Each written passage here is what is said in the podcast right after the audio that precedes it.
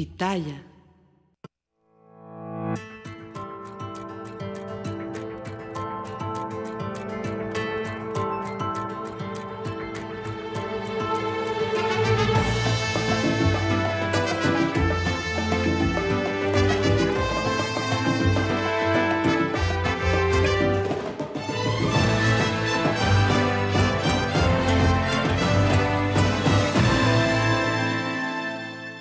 Estamos aquí, Fausto y yo, aplaudiendo de manera flamenca. Eh, buenos días, ya es 10 de agosto, es jueves. Lo estamos logrando, Fausto. Lo estamos logrando. Yo pensé que no lo lograba esta semana, ¿eh? Sí estuvo Sí. pesado. Yo hoy en la mañana pensé que no lo lograba, pero aquí estamos, estamos felices de estar. me lo dijo Adela. El Faust y yo, o sea, como, como ya no has hecho Klaus y Faust, Ah, sí, exacto. íbamos a hacer Maca y Maca Faust. y Faust. Este, ¿no? Eh, Sí. una nueva mancuerna que no sabían que necesitaban. Exacto, pero aquí estamos, fíjense. Exactamente. Yo estoy hablándole a una cámara que no es la mía. Muy bien. O sea, lo normal. Felicidades. O sea, lo normal. Lo normal. Este, bueno, qué bueno que ya están conectados con nosotros. Este, me estoy conectando ahorita, pero supongo que vamos en lo. Pues en lo mismo es de, de cuando no viene Adela, de no está Adela, bye. No, no se vayan. Aquí estamos nosotros. Y bien Bueno, que se la y yo. bien que se divierten. Sí, es, hasta Casarín dijo, no está Adela, bye. fue el primero, No, fue el prendió el- primero. exacto, prendió el programa en YouTube, lo vio y se regresó. Dijo, Digo, no, no, está de la... no está de la ay. Entonces, bueno, pero ay, somos Ay, ay. nosotros. Bueno, aquí estamos los que ya se están este, uniendo. Juan Alfonso que dice tarde pero sin sueño.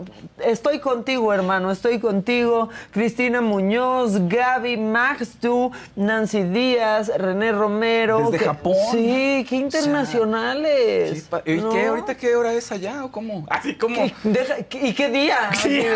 No, ¿qué, ¿Qué- qué- mes es en Japón? ¿Qué año? Fausto, ¿qué mes es en Japón? No sé, yo creo que ya es septiembre allá. Exactamente. O sea, allá ya hay, este, digamos... eh, Pues algo fue que pan de muerto, pero dije, eso no es de septiembre, o sea... Alguna ¿no? festividad que tengan allá. En- Exacto. En, octubre ya está. Exactamente. Los amo, Maca y Faust. Maru Hernández dice, no es lo mismo, bye bye. Pues sí, no es lo mismo, no es pues- lo mismo. Pero es igual, porque aquí estamos todos. No es lo mismo, pero no se vayan. Exactamente, espérense. Eh, que ya le pongamos, le impongamos multas a Casarín. Déjenlo, No, así, así está, Lo este- aceptamos así. Ibrahim Maca, saludos, buen día. Fauci Maca, aquí andamos en el programa con ustedes, que saques el tarot. Este, no, porque Mañana, ya no, vimos que el tarot aquí luego no O sea, no, no funciona, está jalando. funciona solamente Sí, en el este, porque calde, es con un todo el- exacto, porque es un toda la parafernalia. díscolo, solamente funcionan las fauces del, del Faust. ¿Qué opinan de que Emilio anda con su brujería? ¿Quién es Emilio y por qué hablamos de brujería? Ah, Que eh. ya se puede, ya, ya se puede facturar, por cierto, todos esos servicios, ¿eh? A mí me retiraron de Stripe, el de la plataforma Stripe, que es de cobro de tarjeta de crédito, servicios de, de lectura. Híjole, no podemos cosas de adivinación y de esoterismo, no las podemos facturar. Pero ahora ya puedes emitir factura Perfecto. y todo. Gracias. Pero hubieras dicho que es terapia. Exacto, lo hubiera puesto. sí, Fausto, escogí mal mis palabras. Miéntele al sistema. Sí. Este, Raúl Trujillo dice, aquí también ya hay pan de muerto y soy el más feliz. Ah, pero Este, Emilio- A mí no me gusta tanto el pan de muerto. ¿No te gusta el pan de muerto? Por, Los rompiste- huesitos nomás. Me rompiste el corazón. Hay uno muy rico. Perdóname. Uno- Oye, pero Emilio, de la Casa de los Famosos, que dicen que todo el tiempo les... Bueno, no todo el tiempo, que hay un par de videos en donde parece... Uno que donde parece que le escupe a, lo que le está cocinando a Wendy y otro a Poncho en una bebida. Pero eso no es por brujería, es por maleducado. Pero no, no, no parece. O sea, es como. Yo creo que no. Yo creo que no. no, pensaría bueno. que Emilio haría eso. Pues mm, innecesario, pero... ¿No? ¿No? yo tampoco, está raro, pero sí está raro y sí salta a la vista, la verdad. Puedes pensar no eso. creo. Alejandro Hernández, hola chicos, aunque no esté la jefa, ustedes dos son la crema y nata, felicidades, gracias. Gracias. Yo ser la crema, ya ser la nata está. O sea, ¿No? O sea, la nata es como ya que se quedó ahí una nata. Pero con miel, uy, Bueno, y, y falta la miel. Falta que la un miel. día va a llegar. llegará. Sí, sí, un post de apreciación de que este, no está. Eh, digan cómo es la brujería. No, no, No, no sabemos No hay. Lo- Aquí No, lo importante, no. no. se distraigan. Es que Fausto no puede cobrar porque no podía facturar. Pero ahora el SAT ya, o sea, ya puedes limpias, este, servicio de adivinación, el Perfecto. tarot, que te pasen el huevo. Ya, ya puedes, ya puedes facturar que te pasen el huevo por todos lados. Exacto, muy bien. El amarre, El amarre, el amarre. también. Sí, el amarre y además hay descuento, no, así. Hay descuento en impuestos del amarre, fíjense. Exacto. Entonces tú ya vas a poder cobrar masiva. Perfecto, muy ¿No? bien. Híjole, exacto. Esto tiene IVA. masivamente ya cobrabas, Fausto, Sí. porque te consultan mucho. Sí, y sí pago impuestos, pero no, pero pues en genérico. Así le pones.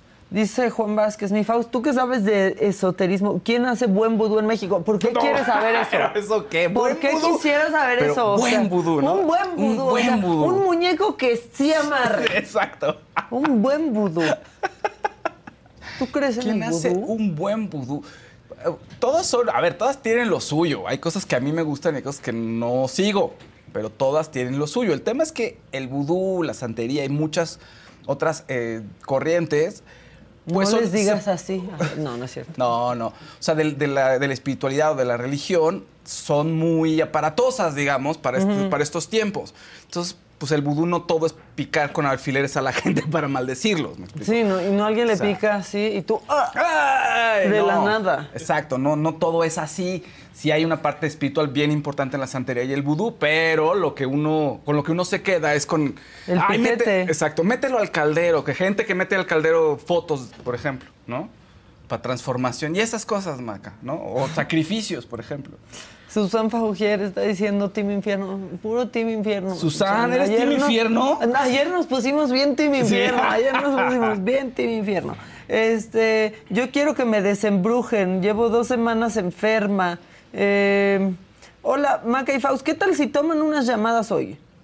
Pues sí, Sí, tomamos tomamos unas unas llamadas. llamadas. Oigan, Sí. este, y antes, vamos tantito con, con información, porque pues también tantito, ¿no? Este, bueno, eh, preguntaban por el proceso interno del Frente Amplio por México y pues en qué va, en qué quedó. Anoche ya el comité organizador avaló a los panistas, Xochitl Gálvez y a Santiago Krill, también a Beatriz Paredes y a Enrique de la Madrid para continuar en la contienda por la candidatura presidencial.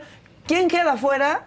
Queda del PRD Miguel Ángel Mancera y Silvano Aureoles, que estaba indignadísimo por quedar fuera, este, la verdad no entiendo por qué. Y también queda fuera el panista Francisco Cabeza de Vaca, que no salió de su casa en Estados Unidos, en McAllen, y tenía muchas firmas, pero no cumplían con todos los requisitos. También, eh, bueno, pues si se preguntaban sobre el anuncio de hoy en la mañanera, resulta que el gobierno federal dio a conocer el reinicio de operaciones de Mexicana de Aviación. ¿A partir de cuándo? De diciembre. Va a operar desde el Aeropuerto Internacional Felipe Ángeles y comenzará con 20 rutas, entre ellas Cancún, Monterrey y Guadalajara, o sea, rutas que la IFA ya tenía. Las tarifas de los vuelos prometen pues que van a estar hasta 20% más baratas. Lo caro es el Uber para llegar que a la te- IFA. Sí, Ahí se sea, compensa. Exactamente, o sea, ahí ya, si hay descuento, ya sales tablas. Y en el mundo internacional, y seguramente vieron este video y eh, quedaron impactados, Fernando Villavicencio, candidato presidencial de Ecuador, que había denunciado amenazas de un líder criminal del cártel de Sinaloa de nombre Fito, pues fue asesinado ayer en Quito, salía de un mitin, se subía al coche y ahí pues empezaron a sonar los balazos y perdió la vida. Eso es a grandes rasgos lo que está pasando porque en vacaciones pasan cosas y ¿saben qué pasó? Que ya está aquí Casarín. Eso, Casarín, venga con Aquí todo. Aquí está el Estoy Casarín. viendo que te piden que te cancelen porque no quieres el pan de muerto. Cancélenme, cancélenme. No, no la. No, Yaritza. Exacto. Sí, de no me gusta el pan de muerto y ahorita todos así, todos los muertos. Ay, Que antes el pan de muerto era justamente. Pues, pues ponle todavía un mesecito antes, ¿no? Pero ahora ya prácticamente desde enero lo puedes comprar, el pan de muertos. No, pues se adelantan mucho las tiendas departamentales. No, no, pero en enero hay pan de muertos todavía. Ya sé, ya sé, se sigue todavía. Arranca el año. Y los o huesitos. final- Es lo que sobró. Venden, por ejemplo, así como venden los hoyos de dona, venden puros huesitos. No, No, ah, yo, no, yo nunca lo he visto. No, sí, yo sí vi ¿Sí? en alguna panadería hicieron Yo dije, eso, sí. Chedraui, ojo aquí. Sí, sí, sí. Vende huesitos. Sí he visto. Yo nunca lo he visto, pero- Que vendan los Solo los huesitos. Que vendan solo los huesitos. Tengo amigas que venden esos huesitos. ¿Y qué tal les va? Bien, pero no pueden facturar todavía, Fausto. Tú ya, tú ya perteneces a una industria más eh, formal. Este, no se concentren en que no me va- gusta el pan de muerto. Todo bien, ya. Sí, ¿cuál es el problema? Exacto, Pero le gusta la comida mexicana. exactamente. Entonces, tranqui todos, por favor. Pero bueno, Juanjo Moreno este, dice, ya llegó el Dani, estaba salvando al mundo y ayudando a viejitas a cruzar la calle. Exactamente, correcto, eso es lo que estaba pasando. Pero primero su familia estaba salvando a toda la, la, la Eh, parte familiar, el entorno familiar. El entorno familiar, el entorno familiar. Pero bueno, aquí no vamos a cancelar a nadie, nos vale madres la cultura de la cancelación, cancelamos la cancelación en este programa y este pues quién de mis compañeros va a que esto es la ruleta. La ruleta. Tum, tum.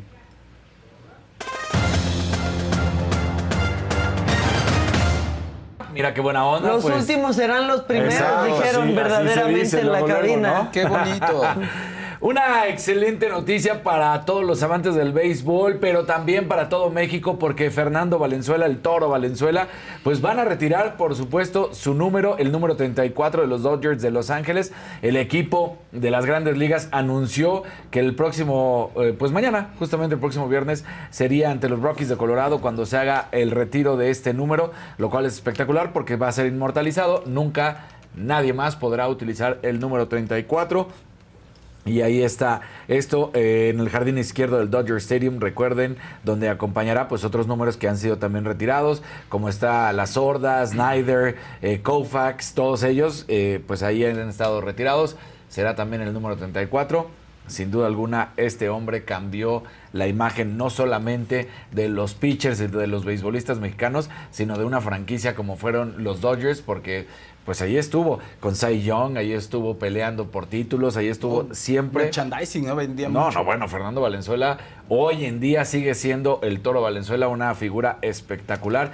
Hoy de 62 años y recordemos, bueno, pues que ganó en el 80 y en el 90, entonces eh, estuvo entre el 80 y en el 90 y ahí ganó la Serie Mundial, ¿no? Sí. Entonces, bueno, pues un hombre espectacular, uno de los mejores beisbolistas que ha dado nuestro país y es reconocido. Híjole, pues se pone bravo el tema porque si vamos a seguir hablando del béisbol, pues resulta que Andrés Manuel López Obrador, el presidente, se va ahora contra los dueños de los equipos de béisbol. Ese pobre hombre que sufre violencia en razón Sí, de sí, violencia política. Pero resulta que el tema está en que hay cachirules, hay cachirules del béisbol, aunque no lo crean. Y entonces, pues vamos a escuchar al presidente. Comprometedora tu, tu pregunta, pero vamos a hablar sobre el tema. ¿Qué está pasando? De que están haciendo trampa algunos equipos. Eh, están eh, contratando, eh, ¿qué dice en el ambiente del béisbol? Cachirules. Eh, de repente aparece que nacieron en un pueblo de Sinaloa, de Durango, de Chihuahua, eh,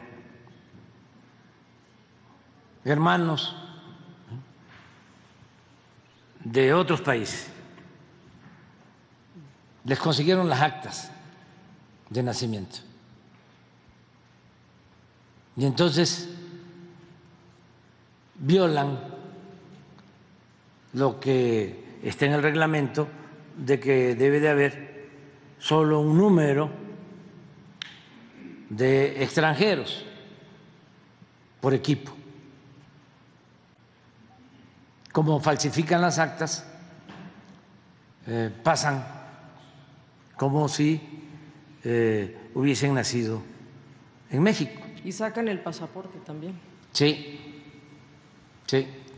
Entonces, como ahora viene el inicio de playoff, pues se están reforzando de esa manera.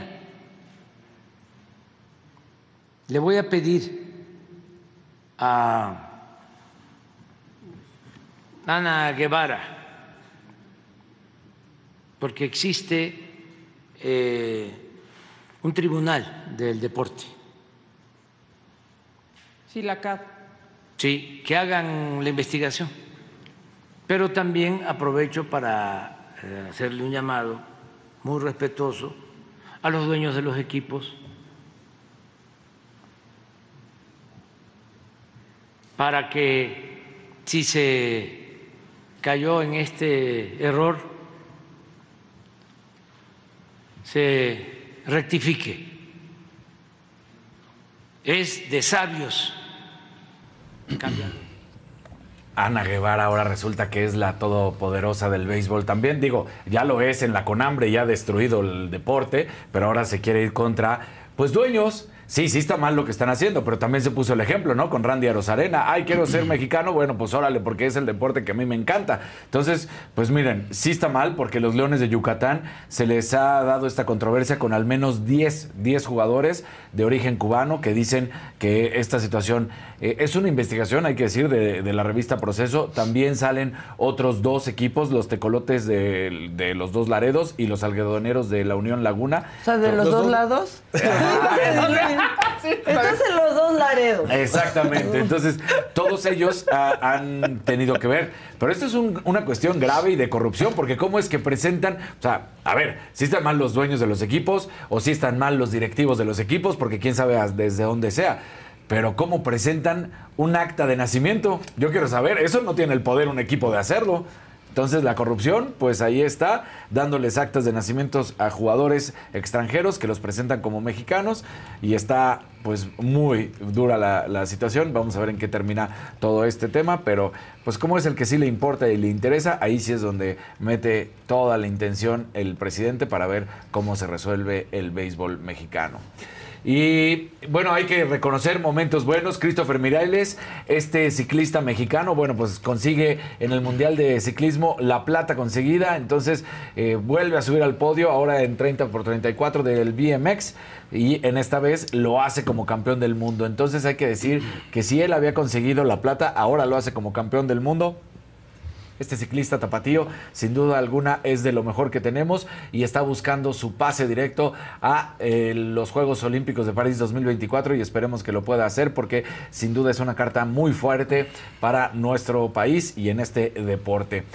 Vamos a seguir porque ahora Carlos Vela, Carlos Vela critica la selección y me parece que lo hace además de la manera más correcta y la más real. Y lo termina con una manera y con un comentario directo, donde menciona, no importa si es Jimmy Lozano o si es José Mourinho, el que llegue, si no se cambian las formas desde, las, desde los altos directivos, nadie va a resolver el tema de la selección mexicana. Y él perfectamente lo sabe. Él fue inculpado, vinieron muchos problemas, luego por eso se le acabó el gusto de querer representar a nuestro país. Entonces todo esto que ha sido y, lo dice, ¿no? Si realmente no hay cambios que aporten, van a seguir sucediendo estas cosas, porque yo he vivido momentos muy buenos, regulares, malos, muy malos, y nunca se cambió. Seguimos igual, hasta que ya se ganó la Copa ahora, ya, ya está todo bien. Y tiene razón, con eso se está tapando, se está tratando de tapar el sol, porque se ganó una Copa Oro.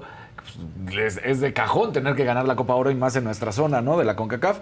Entonces, eh, pues ahí está Carditos Vela criticando duro por supuesto, bien a la selección mexicana, a los directivos del fútbol mexicano, porque además hay que recordar lo que está sucediendo ahorita con la League's Cup, que hace un año decían, no, Pumas, lo peor, ¿cómo pudo haber perdido?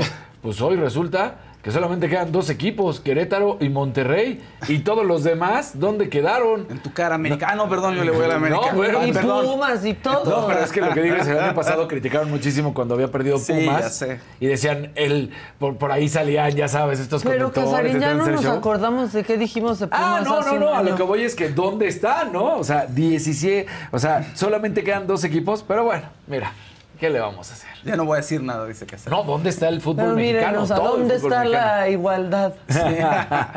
no hay piso parejo. Y ya inició la venta de boletos para la pelea del Canelo allá el 30, eh, allá en Las Vegas, en la T-Mobile Arena, el 30 de septiembre. No se nos olvide, inicia esta Canelo contra Charlo, que además podrá ser vista también en, en plataformas. Así que todavía no se da a conocer cómo va a ser el proceso, pero hoy inicia la venta de boletos ya para la pelea del Canelo. Así que, pues bien, sin duda alguna, esta es la preventa y después ya será la venta abierta a todo el público. Híjole. esas Y se espera que sea, sin duda alguna, una venta total, Ok. ¿No? Así que... Luego todo se acaba en preventa. Luego todos acá... Ya, la preventa es para que se acabe todo. Ya nunca se puede comprar nada. O sea, últimamente Sí. ustedes han podido comprar algo, no un concierto al que quieren No. ir. No, por supuesto que El no. ministro Saldívar sí pudo. Lo iba a poner en lo macabrón, pero ya me dio flojera, la verdad, este, porque presumió que ya consiguió sus boletos para ver a Taylor Swift. Claro. Maldito privilegiado. No es cierto. Oye, ¿hubo tiro directo? Hubo tiro directo, eh, no estuve presente porque todavía hay que estar cuidando al, al pequeñín. Este, entonces andamos como, como en la locura. Tampoco estuvo ¿Pero qué ayer pasó presente. Pues no lo. Se no- pelearon. se O sea, pelearon. pero no mandaste unos hombres, destacados. hombres peleando. Hombres peleando peleándose. como, como siempre. Bueno, pues está bien. Se pelearon y mucho más que otras veces. No, Exacto. no. Pero no podemos verlo porque no hay destacados. Este, pero bueno. Ok, ¿ya? ¿Ya? Listo.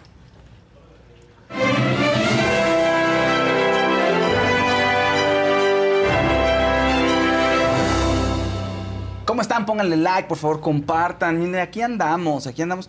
Nos peleamos, nos recontentamos, nos queremos, nos amamos, nos odiamos. Y para ustedes, todo para ustedes. No mientas, nunca nos contentamos cuando nos peleamos. No, no es cierto, nunca nos peleamos. Pues no, no, pero igual, este, por- pongan likes y pongan colorcitos y denos mucho amor, mucho, mucho amor. Como el amor que le dieron ayer a Nicole, a sus fans, por ejemplo. Viste que mandaron unos drones los fans ahí para que le pusieran Nico, este, un corazoncito. Entonces Nico estaba muy conmovido. Los fans de Nico, pues qué lindos. Bueno, sus, fan, sus fans mujeres, qué bonitas, qué bonitas. Le mandaron ahí su regalote.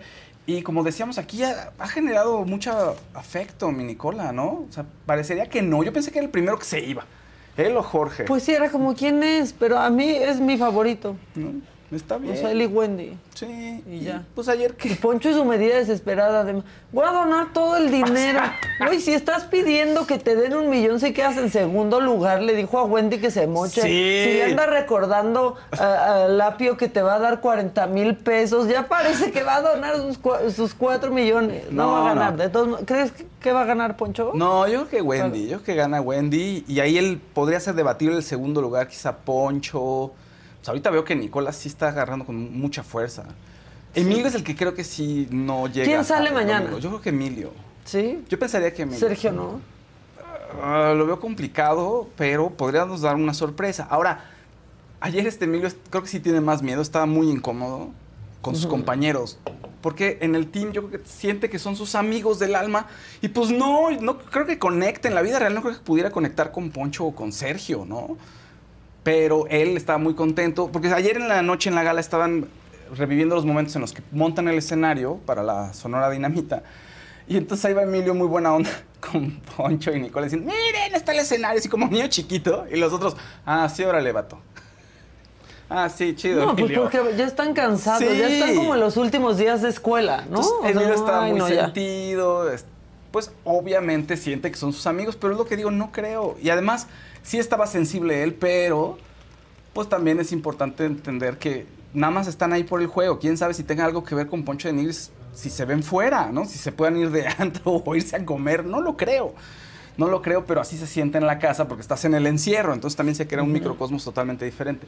Y lo que sí estaba diciendo Poncho, bueno, Emilio se enoja, les reclama, le cuenta a Sergio y a Wendy, y Poncho le dice, pero ¿por qué a la novena semana nos cuentas esto? Pues porque ahí salió, Poncho, ni modo, y además ya no hay estrategias, ya puede ser Emilio un poco más libre, y pues hay cosas que no se siente a gusto también. Es Ya piensa que se va mañana. él, él piensa que se va mañana, ¿no? Todos, yo él, quizá es el que más eh, inseguro está, pero todos eh, están como de, bueno, ¿y si salgo? Hasta Mayer dijo, bueno, si salgo, Bueno, me voy con es que resignación. sale el Domingo, Sí. Mayer, ahora sí. O sea, ¿cuántas nominaciones fueron? ¿Como siete?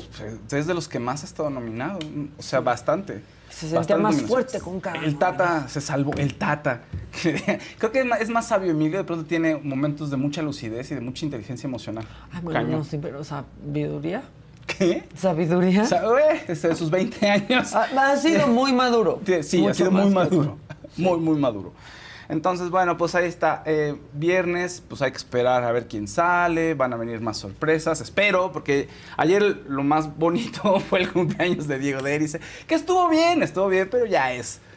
Pues es la recta final y ya estamos terminando y vamos a meter ahí cualquier cosa, ¿no? Para, bueno, no cualquier cosa, está padre, pero ya no es el pobre Diego. no, Cualquier Diego. cosa, el cumpleaños del No, Diego. conductor, o sea, No, ya, Diego. lo- ¿qué traen de relleno? Te quiero, Diego, te quiero. Pero a lo que voy es que pues, ya Y lo no ha hecho tienes- bien, Diego. eh, no, lo he hecho súper bien. Yo Dalis también y Galilea, incluso Cecilia y Mau. También me gustan sus posgalas y pregalas. Pero ya no es ese nivel de intriga. ¿Y ahora qué hizo? Ya se peleó con tal, ya le gritó el precio. Ya es pura le- fiesta. Ajá, exactamente. Ya es pura, pura fiesta, ¿no? Entonces, bueno. En, esas, en otras fiestas, oigan, ¿qué tal? Eduardo Verástegui está a punto de estrenar su película Sound of Freedom en Ecuador. Había invitado al presidente Lazo y a su esposa y pues hubo el atentado. Sí, y en, en medio de esto llegó Contra el candidato. contra el candidato de derecha y llegó un helicóptero, bueno, un helicóptero, un avión, se los llevó, se evacuaron al presidente junto con Eduardo Verástegui. Aquí, más allá de que sea un tema de la farándula, creo que es bien importante ver cómo tiene poder Eduardo Verástegui. O sea, se ha hecho su camino en la Su política. movimiento. Su movimiento, sí, bueno. Que lo ha puesto como cara. Exacto. Y pues mira, está, no supieron a dónde se los llevaron, pero lo tomaron en conjunto con el presidente, ¿no? Entonces, el poder que tiene sí es impresionante. Digo, yo sé que es el parte del movimiento, pero pues la cara finalmente es él. Está, es impresionante. Y lo que ha hecho Sound of Freedom también, no le yo no lo he podido ver. Se estrena aquí el 30. Me parece que ya hay unas preventas que pueden ustedes acceder. Y tiene muy buenos comentarios la película. Ahora, la gente que dice, no, es que no es cristiana, no tiene temas de religión, es una película que el género es faith-based thriller, es decir, está basado en la fe. Y las enseñanzas de la fe de alguna manera están ahí en la película, están en la trama, aunque se trate de tráfico de niños y aunque no vea ningún sacerdote o alguien oficiando una misa diciendo crean en Cristo. Es quien pagó por esa película. Exactamente, ¿no? Y había un tema ahí muy raro, viste que uno de los que puso dinero estaba acusado de tráfico de niños también. Una cosa rarísima, pero la gente empezó a decir que era el productor y sí, fue una persona que puso dinero, pero ojo, la película fue de crowdfunding, es decir, subieron toda una plataforma y pues desconocidos llegaron y pusieron dinero. Entonces, pues no es tan escandaloso, no es como que Eduardo Verástegui o alguien de la producción conociera a las personas que pusieron el dinero. Entonces un sujeto que se llama Fabián Marta puso dinero Y y, le fincaron responsabilidades exactamente de tráfico infantil. No se ha dicho mucho se- acerca del caso todavía. Pero pues, ya no lo hizo por él Eduardo Verástegui en una de sí. sus transmisiones en vivo o a media entrevista como le hizo con Jorge Ramos.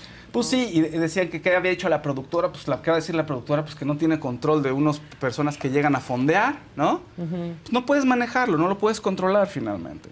Entonces, bueno, Sound of Freedom la vamos a esperar, la vamos a ver. Yo he escuchado reseñas, dicen que está buena, que tiene lo suyo y que sí engancha. Y obviamente no perdamos de vista esto, es un faith- faith-based thriller, o sea, tiene una misión. Y esa misión es decirnos que la fe es muy importante y que está detrás de todo eso. Bueno, pues el grupo que conocemos, un grupo y que hay religioso. un grupo perverso, ¿no? Pues sí. Y, y un poco Sí, sí. agarra este tema que evidentemente nos atrapa a todos y que todos estamos evidentemente en contra del tráfico de niños, pero por ahí empiezan a Es imposible que no te conmuevas. Por supuesto. No, por supuesto. imposible que no te conmuevas. Quien tampoco le está pasando bien, liso, ¿qué creen? Más bailarinas. Más bailarinas se han sumado a las querellas en contra de la cantante. Y esto lo dijo un abogado que está manejando el caso de las tres ex bailarinas que están demandándola, ¿no? O sea, tenemos tres ex, ex bailarinas que le están demandando. Son las primeras que están diciendo que hay acoso sexual y abuso laboral. Además de que hay un ambiente enrarecido porque la capitana de las porristas como que quiere que todo el mundo se convierta al, cristianismo, entonces las hace sentir incómodas. Pero el abogado de- que está llevando estos casos dice que hay seis personas más que se están uniendo y que básicamente están diciendo que el ISO sí ha corrido a bailarinas por subir de peso y se están quejando de falta de pago. Entonces todavía no es seguro que vaya a proceder más demandas porque tienen que evaluar la situación, pero más voces se empiezan a levantar en contra de la cantante. insisto, el control de daños va a ser, o debe ser, muy, muy eh, pues, convincente ¿no? para los fans. En otros temas, sigue la situación con Luis Miguel. Que si hay un imitador, que si es un doble, que si no sé qué, total. Sí hay imitadores que los han contratado como dobles, según dice Andrés Rey, o según lo da a entender. Andrés Rey es un imitador de Luis Miguel en Argentina y dio a conocer a los medios que sí ha sustituido al cantante en un par de presentaciones en Argentina. Ahora, ¿cómo fue contratado? Si de- o sea, si eh, Ay, último no, minuto. ve, no No manches, no se parece Es- absolutamente nada. Pues no, hay una foto en la que sí podrías pensar que es él, pero muy de lejos. O sea, no con la tecnología de ahorita de que todo te graban, es, va a ser muy difícil. Pero Andrés Rey dice que en el 2010 hubo un concierto ahí en Argentina donde hubo unos problemas técnicos. Mira, Luis Miguel es el de la izquierda, el de la derecha es Andrés Rey. Que hubo un par de eh, problemas técnicos y que Luis Miguel tuvo que abandonar el escenario. Y entonces él entró al quite Pero hoy varias parece veces. Luis Miguel Donald Trump. Sí, sí, en esa No, en época. esa e- sí, ve. En esa época es Luis Miguel Donald Trump, claro.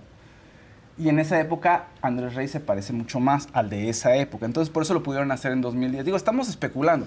De 2010 a, do- a 2014, según Andrés Rey, hay varias presentaciones en las que él hace el quite por los problemas técnicos, que es conocido que Luis Miguel se pelea con los técnicos. Ah, no, bueno, hasta O sea- aventó un micrófono una vez, ¿no? Nadie lo subastó, Oye, falta de ahora visión. todos sus dobles en chinga en flacar o qué? Sí.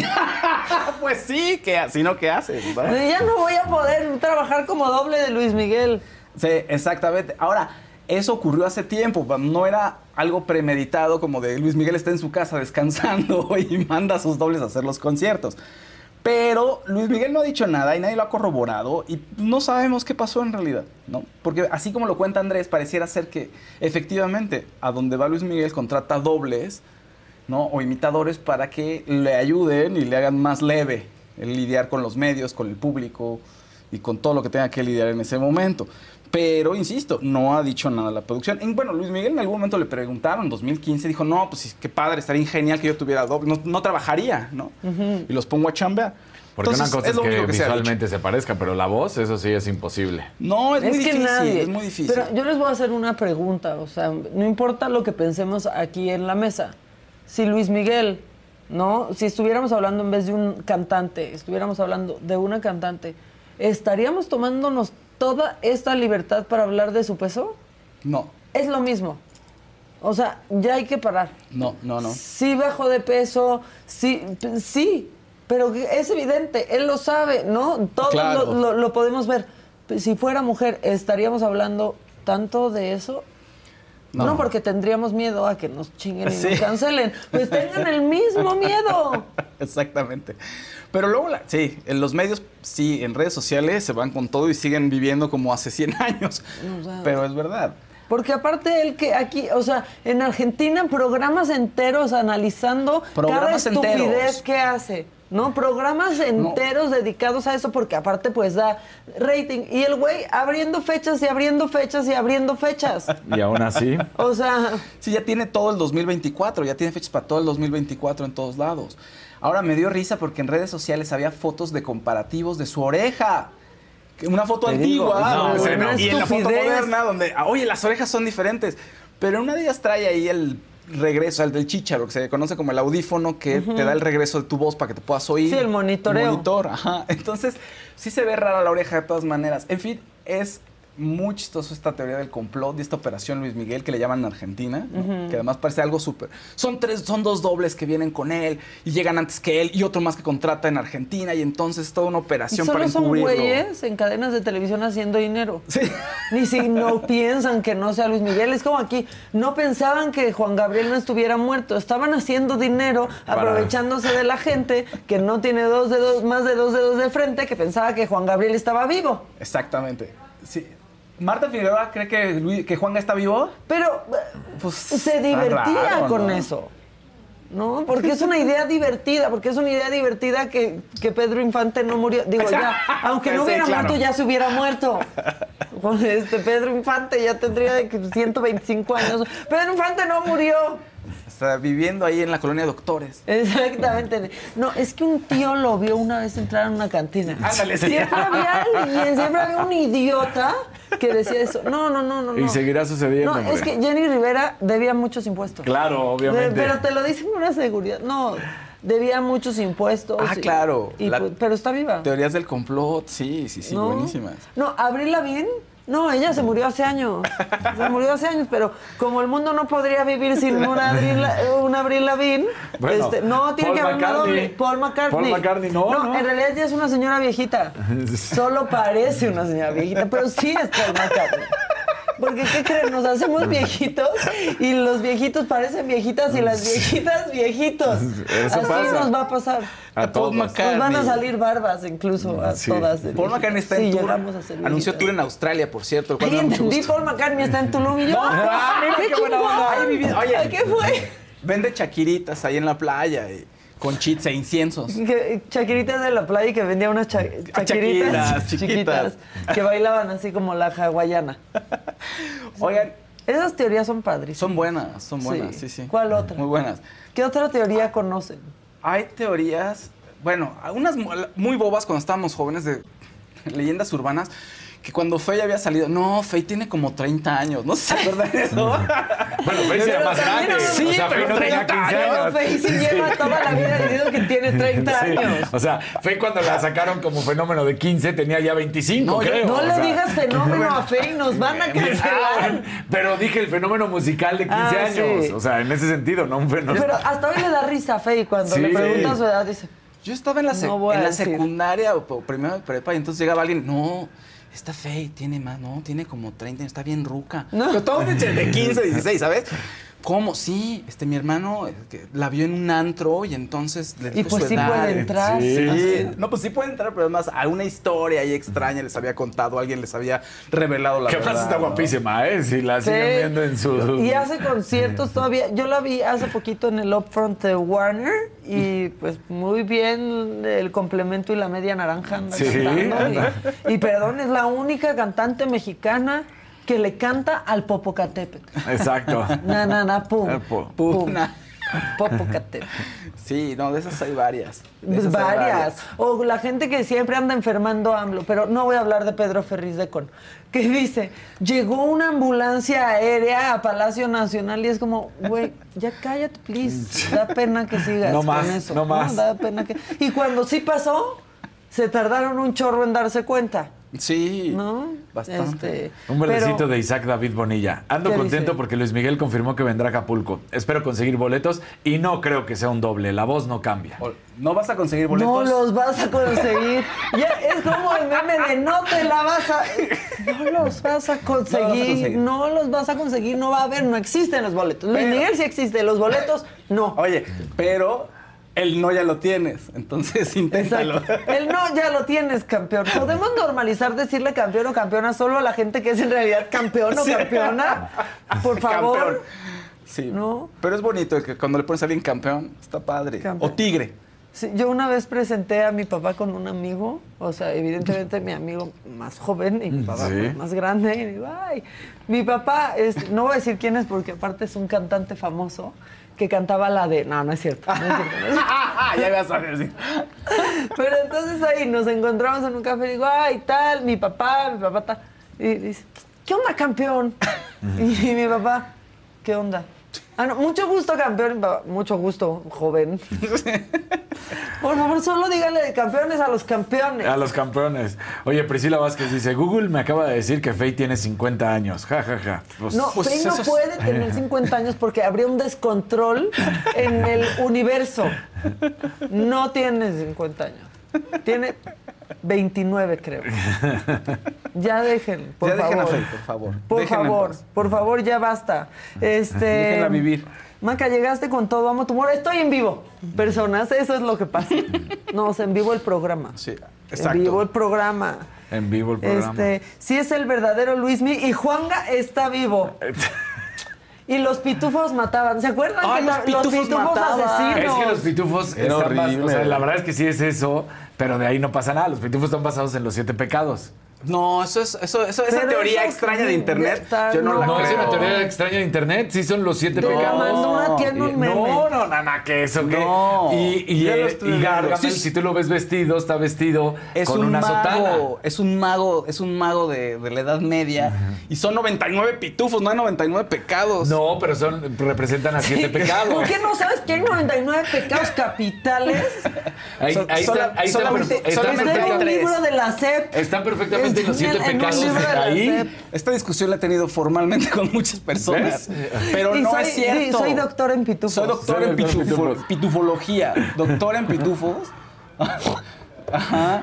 Fíjate, vamos a anunciarlos. ¿Qué tal? Fíjate. Oye, que no estamos comiendo tiempo. Está- vamos a Exacto. anunciarlos. No, no, no, estamos- estamos no, haciendo tiempo no, ni nada. no. Iba a decir, nos gusta el pitufo, pero suena horrible decir eso, así que no lo voy a decir. A ver, Exactamente. A ver, ¿qué pecado? porque ni me gusta. Bueno, ¿qué? Oye, Los antes de que pecados lo diga rapidísimo, ¿Qué ya se ¿Qué? confirma la llegada a- de, al West Ham de el machín Edson Álvarez por Ah, muy 43 bien. Mira, millones. no seas el euros. guitarristas Casarín, ahorita Es no que nos ahorita, importa la ya- información. informa- o sea, acaba no nos importa cuando se está hablando de un tema que ha afectado a muchas generaciones, que es los pitufos son asesinos o no. Abro debate Pero y cómo se asesinos. llaman. ¿Y cómo?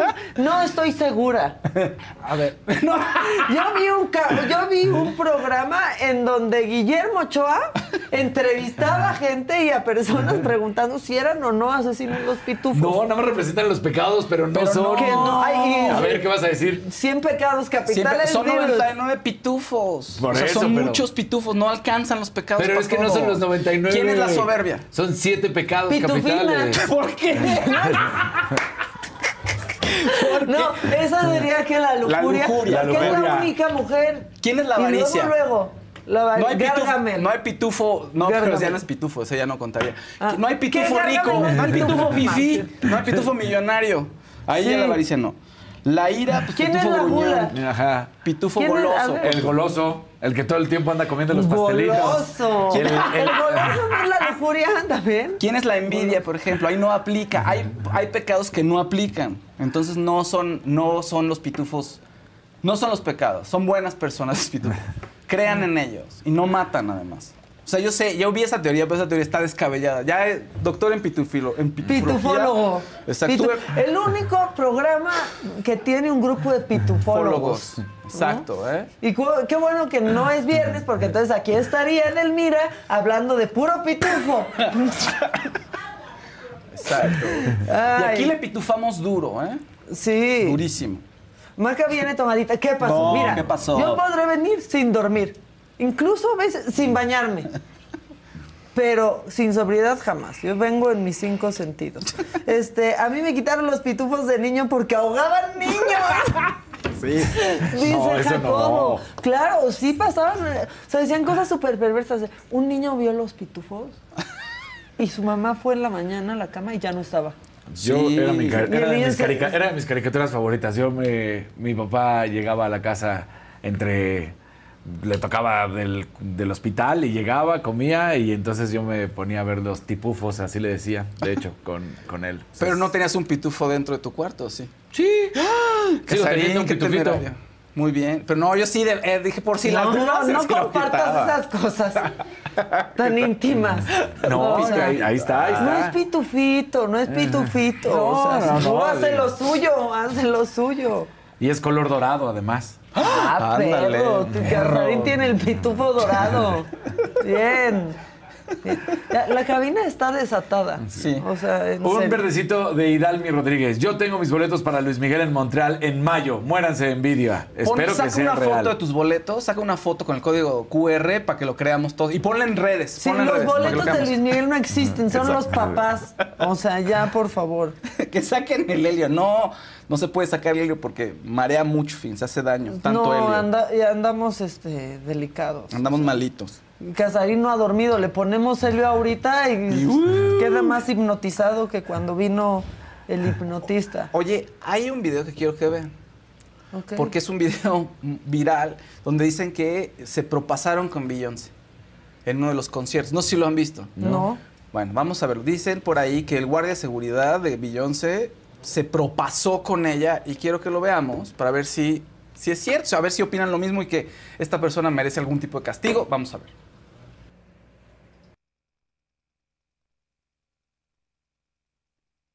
Así. bajando. Mira. Ay, ay, ay, la mano. O sea, ¿quién es el que se propasó, el de negro? Vas a ver. No, pues ahorita vas a ver. Porque lo va, la va a detener de las La pompas. Mira, ándale, ahí estás. Ay, Híjole, no, claro que sí. era necesario para su seguridad detenerla de ahí. la primera, la prim- o sea, cuando está en el escalón más alto, él está estirando la mano, pero no la tienes que acompañar hasta abajo. Ahí sí ya es donde dices, ya hubiera quitado la mano. No le das el seguimiento hasta O sea, digamos que no quiso dejar pasar la oportunidad. Sí, o sea, ahí todavía No, dices, ahí órale, ahí, Ahí. Pero ahí ya la sueltas. Ya, porque No, además la sigue ay. bajando, sí, o sea, la va La estaba acompañando. cuidando mucho, no, sí. Pero ella, o sea, como que no. Ahora ahí es en el el crew. momento no lo Él es quitó el ni crew. nada, ¿no? Ahí está. No, no, no, de momento no. o sea, de momento es viral el- este pobre hombre, o no. Pero es viral y todo el mundo está diciendo que qué le pasa, que por qué la toquetea. Otros dicen estaba haciendo su trabajo y se ve que no lo hace con esa intención lasciva. Pues sí, es del crew, por eso. o Las sea, iba a hasta, agarrar. hasta trae su. Las iba a las iba a agarrar agarrar. todas. No, se ve mal, ¿no? Sí se ve mal, ¿no? Yo, yo Sí se ve raro. sí. Y creo que hubiera sido innecesario. Pero, pero, pero él es de seguridad, él es el que sabe. No sé, más bien yo creo que ahí la, producto- la producción es la que tiene que dar un punto de vista, ¿no? Y dar una postura. Y ya sabremos qué es lo que piensa Beyoncé. Porque Beyoncé no va a decir nada, esa es No. no va a decir a menos que nos esté viendo ahorita. Y ay, no, no es cierto. Díganle Bueno, a Beyoncé que nos ve. Saludos, ¿se, Beyoncé. ¿Se acuerdan que yo hago el macabrón? Sí. ¿Lo hago? ¿O seguimos con los pitufos? No. O seguimos con ya dice que si el pitufo o sea, tarotista va a decir algo más. Pitufo El tarotista. pitufo No, ya, hoy, hoy- mañana si quieren vemos algo. Pero hoy a pitufo tarotista no. No hay pitufo tarotista. Ah, Maca, dice Gabriel Manza- Manzanera, que Maca me mande un beso, please. Saludos. Un beso. Ándale, con para jiribilla, ti. Mira. Con chanfle, Con mandé chanfle. el beso. Este, ya quisieran muchas morras tener los atributos que tiene Feya a sus 50. Me encantaría Uf. conocerla. Pero justo aquí dijimos que está Que espectacular. está espectacular. La verdad, la verdad. Si se echan Es- un rol por su Instagram, van a ver que está guapísima, está en forma, sigue cantando. No, no lo hagan, es Está en los pecado. 90s Pop Tour. No, no dice. lo hagan, es pecado. No, no se metan. Ese- dice, siento que hasta estaban cubriendo que no le vean el trasero. Ay, pero con esa, con una mano no manita. cubres el trasero. O sea, no es mala onda, No. pero es Beyoncé. O O sea, vamos, o sea, no es mala onda. pues, Está, está difícil. No se puede tapar el sol con un dedo, es lo que quiso decir Fausto. Exactamente. Por favor, hagamos el macabrón antes de que esto se acabe de ir Ya. a no sé dónde. Va. Por favor.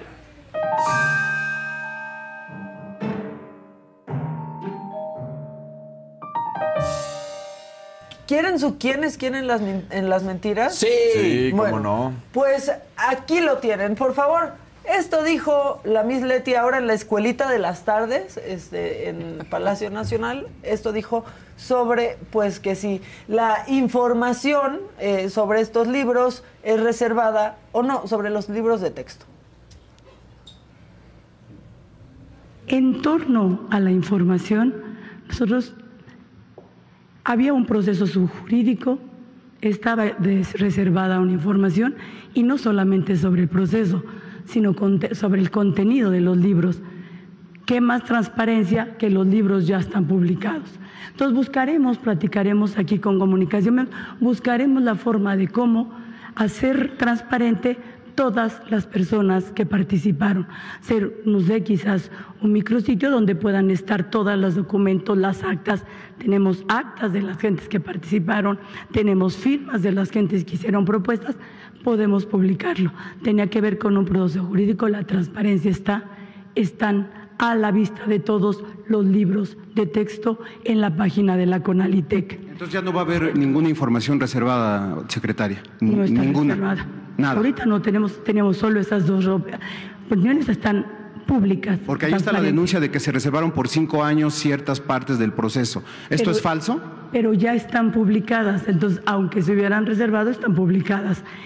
Sí, todos- la participación de los maestros tienen. Pero las solicitudes de información dicen otra cosa. Por favor, adelante con esta imagen. Me encanta cacharlos en el quién es quién en las mentiras. Bueno, ahí está el tuit, ¿no? En donde dice la secretaria de Educación Pública que hoy resalté, así dice, que existe transparencia respecto a los nuevos libros de texto gratuitos, lo cual se evidencia con el hecho de que están publicados. Con esa premisa también se conocerá a quienes participaron en la construcción de los libros para que no los contraten para absolutamente nada más, puesto que en la SEP no tenemos información reservada. Adelante con la información reservada, por favor, el documento. Vámonos con eso. Nada más. Para ver, dicen que no está reservada. Con decir que no está reservada, este, pues no basta. Porque justamente ahí dice pues que en materia de clasificación y descalificación Cinco años. no desclasificación de la información así como para la elaboración de versiones públicas se queda reservado por un periodo de cinco años entonces yo pregunto otra vez quién es quién en las mentiras y quiero aprovechar porque luego dicen que no reconocemos ¿no? los logros de la 4T pues por lo menos ya lograron que todos nos pusiéramos a leer un chingo de libros para cacharlos en sus errores, pero los leímos, Claro. ¿no? Este, quisieran que no los hubiéramos leído, que no nos hubiéramos dado cuenta, pero eh, por suerte sí nos dimos cuenta. Y en esta sección nueva que solo saldrá hoy, cómo hacer que todo se trate de ti. El presidente y sus alegaciones de que él podría estar viviendo violencia de género. Por favor, pongan el violín más chiquito del mundo y pásenle unos Kleenex para que llore. También una pregunta. Todo lo que me dicen a mí, no hay violación de género. ¿O el género es nada más eh, femenino? O sea, Y ahí van los vatos a decir, sí es cierto, ¿no? Pero entre este comentario y el de Krill con su discriminación a la inversa, yo ya no sé cuál está peor y acaban siendo lo mismo. Pero le quiero decir al presidente, usted no sufre. O sea, a ver, no está sufriendo de violencia política de género. Sufre de otras cosas, pero no de violencia política de género. Pero nosotros le hicimos aquí, para darle gusto al presidente, una modificación a la ley. Por favor, adelante. Miren, Ley General de Acceso a las Mujeres y el presidente este, a una vida libre de violencia, porque aquí lo tomamos en cuenta, presidente. Este, y ya, fuera de, de chiste, solo para que quede claro, el presidente no. No sufre violencia de género porque no lo critican por ser hombre, no le cuestionan su capacidad de trabajar por ser hombre.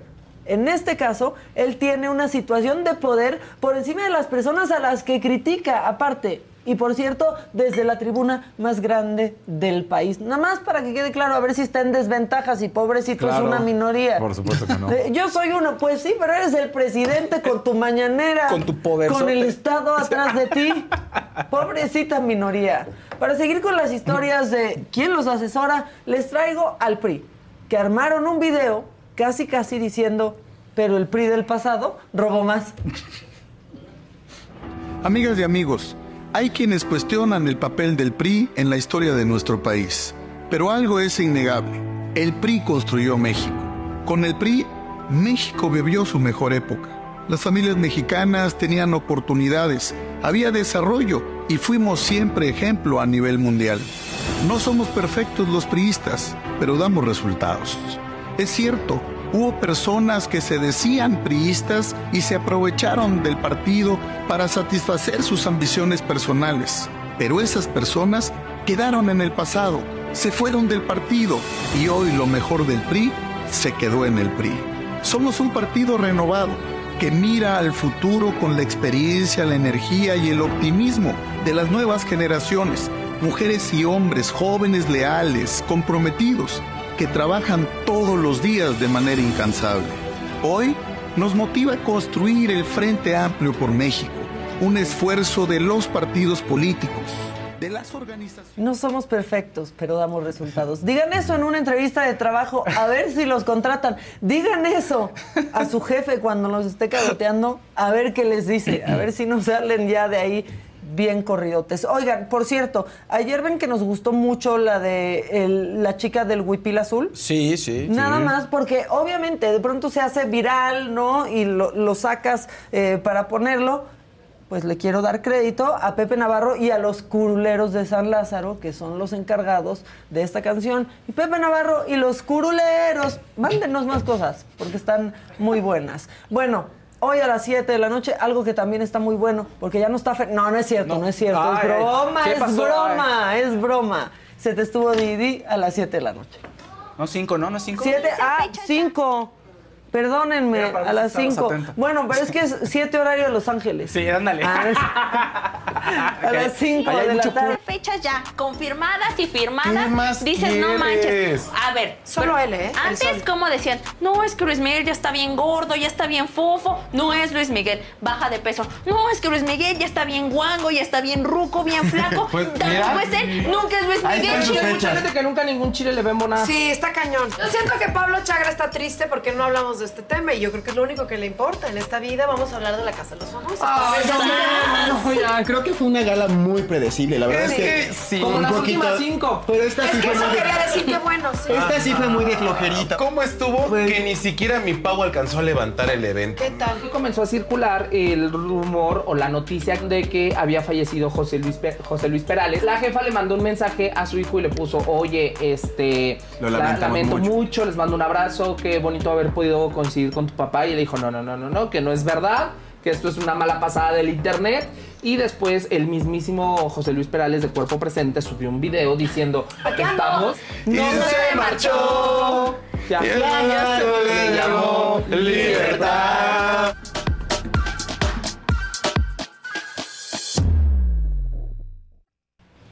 Bueno, pues ahí está a las 5 de la tarde. Nomás una precisión. La jefa no le mandó un mensaje al hijo de José Luis Perales. Alguien le mandó un mensaje al hijo de José Luis Perales y ese alguien nos hizo llegar ese, ese mensaje y ese video que salió en la saga en donde José Luis Perales creo que estaba feliz porque decía, se saben mis canciones, Sí, todo el mundo ya me extraña, ¿no? Sí. Emanuel de Te voy a extrañar. Sí, no me extrañes, sí. invítalo a un concierto, Emanuel.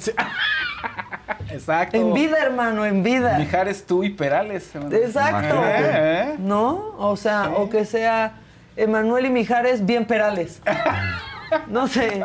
Exacto. No, no sé, le regalo, le esa idea. Exacto. ¿No? Este, tenemos colorcitos acumulados. ¿Los tienen? Sí, aquí A hay unos- un, un par de colorcitos. Vas.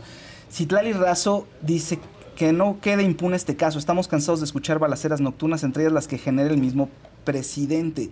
Pero no tengo la referencia. No sé si hay un mensajito Hay uno anterior. antes que dice también de Citlali Razo. Es- El presidente municipal de Tangancícuaro, Michoacán, Anda. David Melgoza, mató a dos perritos con arma propia. Me estaban llegando mensajes de esto en Instagram.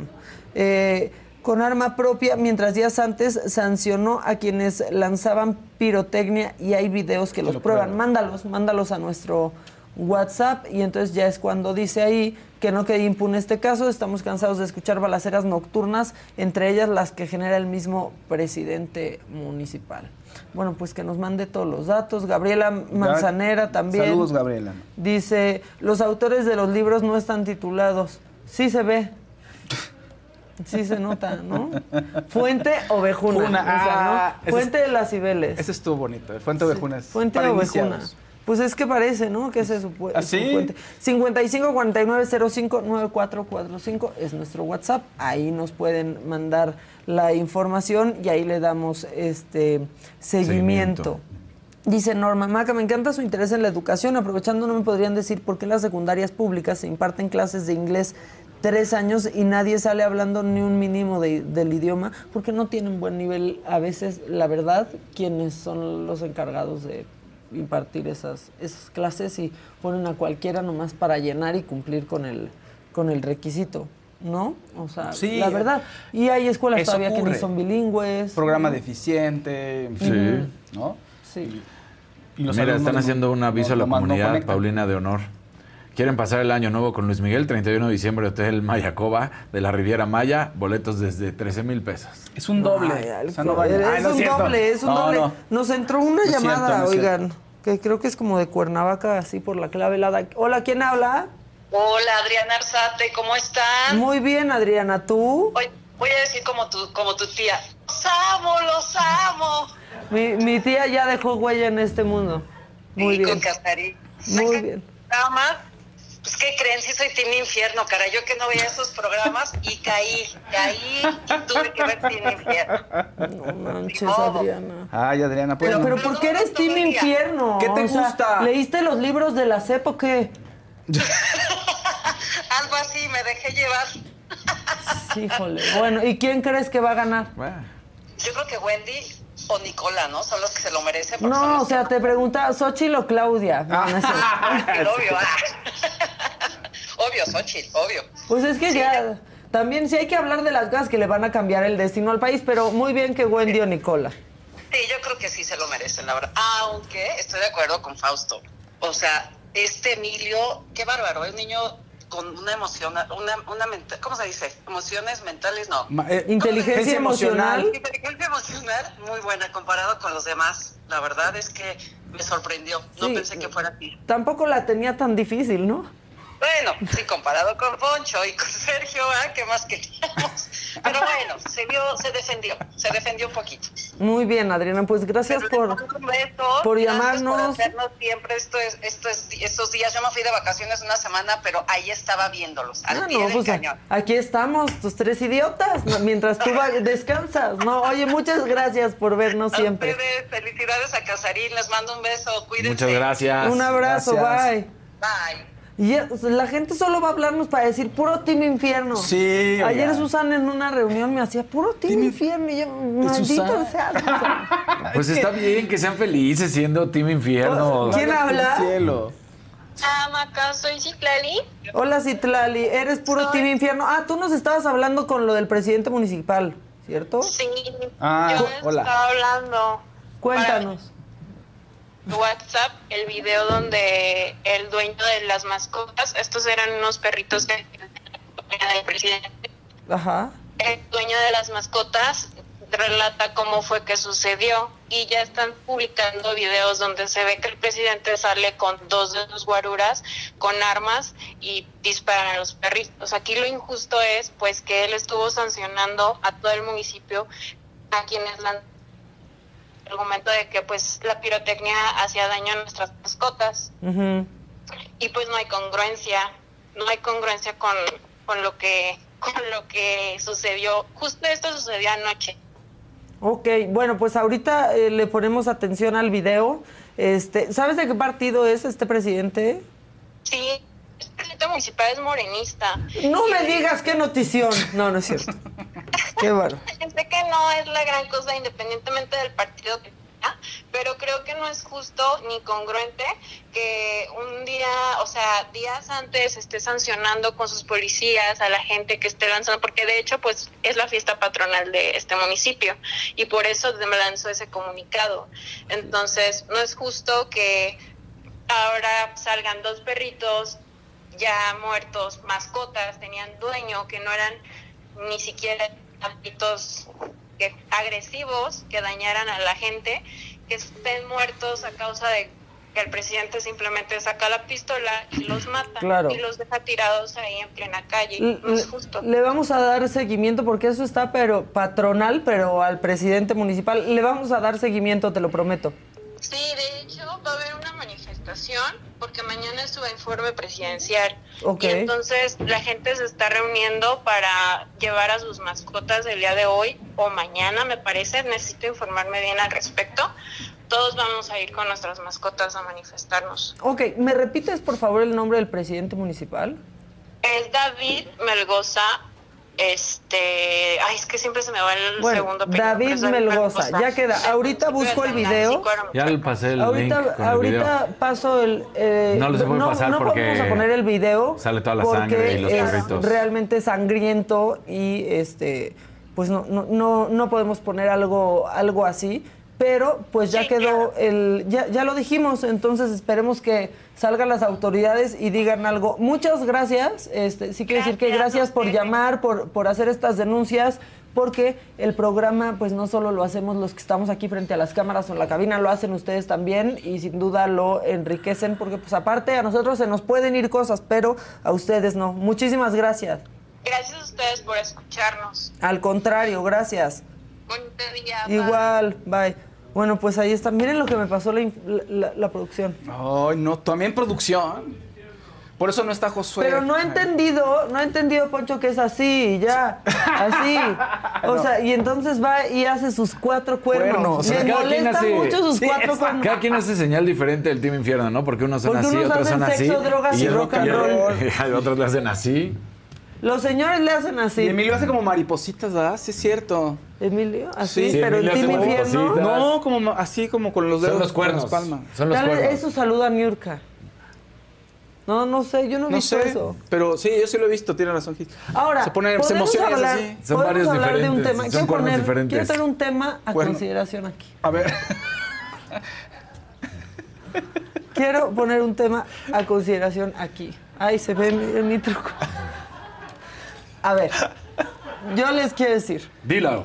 el tema que quiero poner a consideración es, todos estos del Team Infierno, para la final, los del Team Infierno, ¿se van a saber delinear ya los malditos ojos? Macayadi, la verdad que eres Team Infierno. Sí, O sea, yo soy Team Infierno en la vida. Eres yo Team soy Infierno. Team Infierno desde antes que se inventara el Team Infierno, que ya se lo registró en Demoléjele. A Sergio Mayer, si trataba de hacer gira después del Team Infierno, ya lo registraron. Pe- y por otro lado, Wendy, las amigas de Wendy, ya registraron el resultado. Su que resalta, pues sí. Que se va a hacer aquí. No, no es cierto, no es cierto. Pero ya está registrado. No, en serio, ¿se pueden ya aprender a delinear los malditos ojos, Wendy?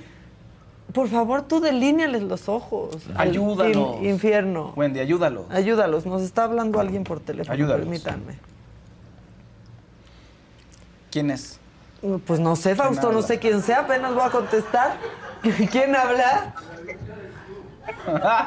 Bueno, tú eres el adivino. ¿Quién es? Te pregunto. No, ¿Quién habla? Maca. No, no habla Maca. Habla Maca. ¿Habla Maca? Del futuro. Maca del futuro. Hola, Maca. Hola. Hola. ¿Quién habla? Maca. No, no habla Maca. Ay, dile, sí soy Maca, pero aquí yo, allá quién. Oye, Eu. mira, yo soy Rocío. ¿Qué onda, Rocío?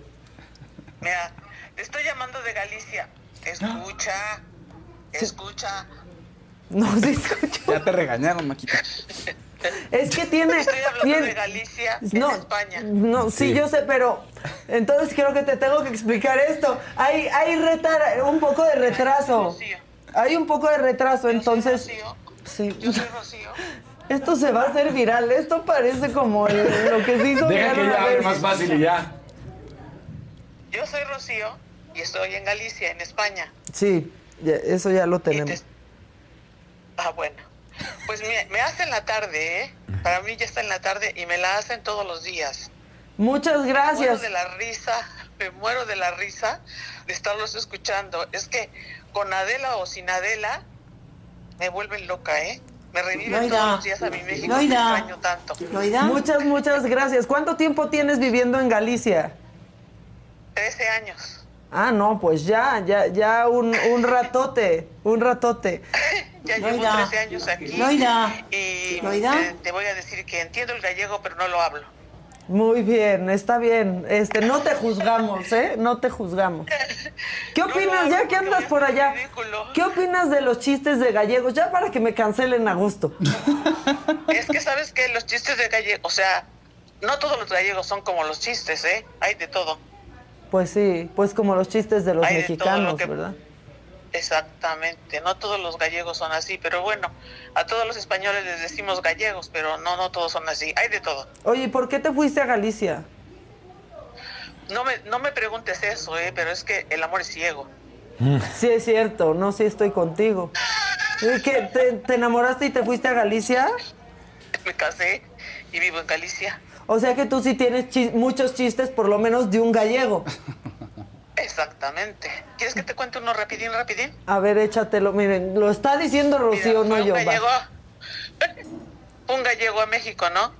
Bueno, a lo mejor no me va a convenir a mí por mexicana, pero bueno, total. Va un gallego a México y lo atropella un autobús. Ok. Y entonces eh, se queda todo atropellado y entonces empieza a decirle a no, inclínenme, inclínenme, inclínenme. Y entonces lo pon- ponen de un lado, lo mueven del otro y nada. Y sigue el gallego, inclínenme, inclínenme, inclínenme. Y ya le dicen, Ay, güey, ¿cómo, te, ¿cómo quieres que te inclinemos si ya te pusimos a la derecha, a la izquierda y tú no, no, no sabes decir qué quieres? Bueno, si no quieren en clínica, pues hospitalícenme.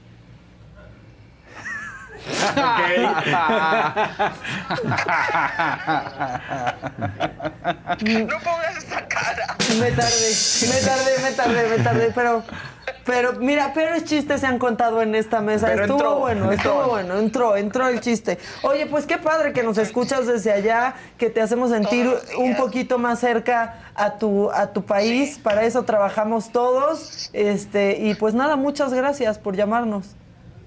Oye, y otra cosa, me, me, qué bueno que dicen lo de los libros, qué bueno que dicen todo lo de la política, porque así yo me entero de todo lo que pasa allí. Pues perdónanos, qué pena. Qué pena que, que veas lo que pasa en tu país, pero así están las cosas.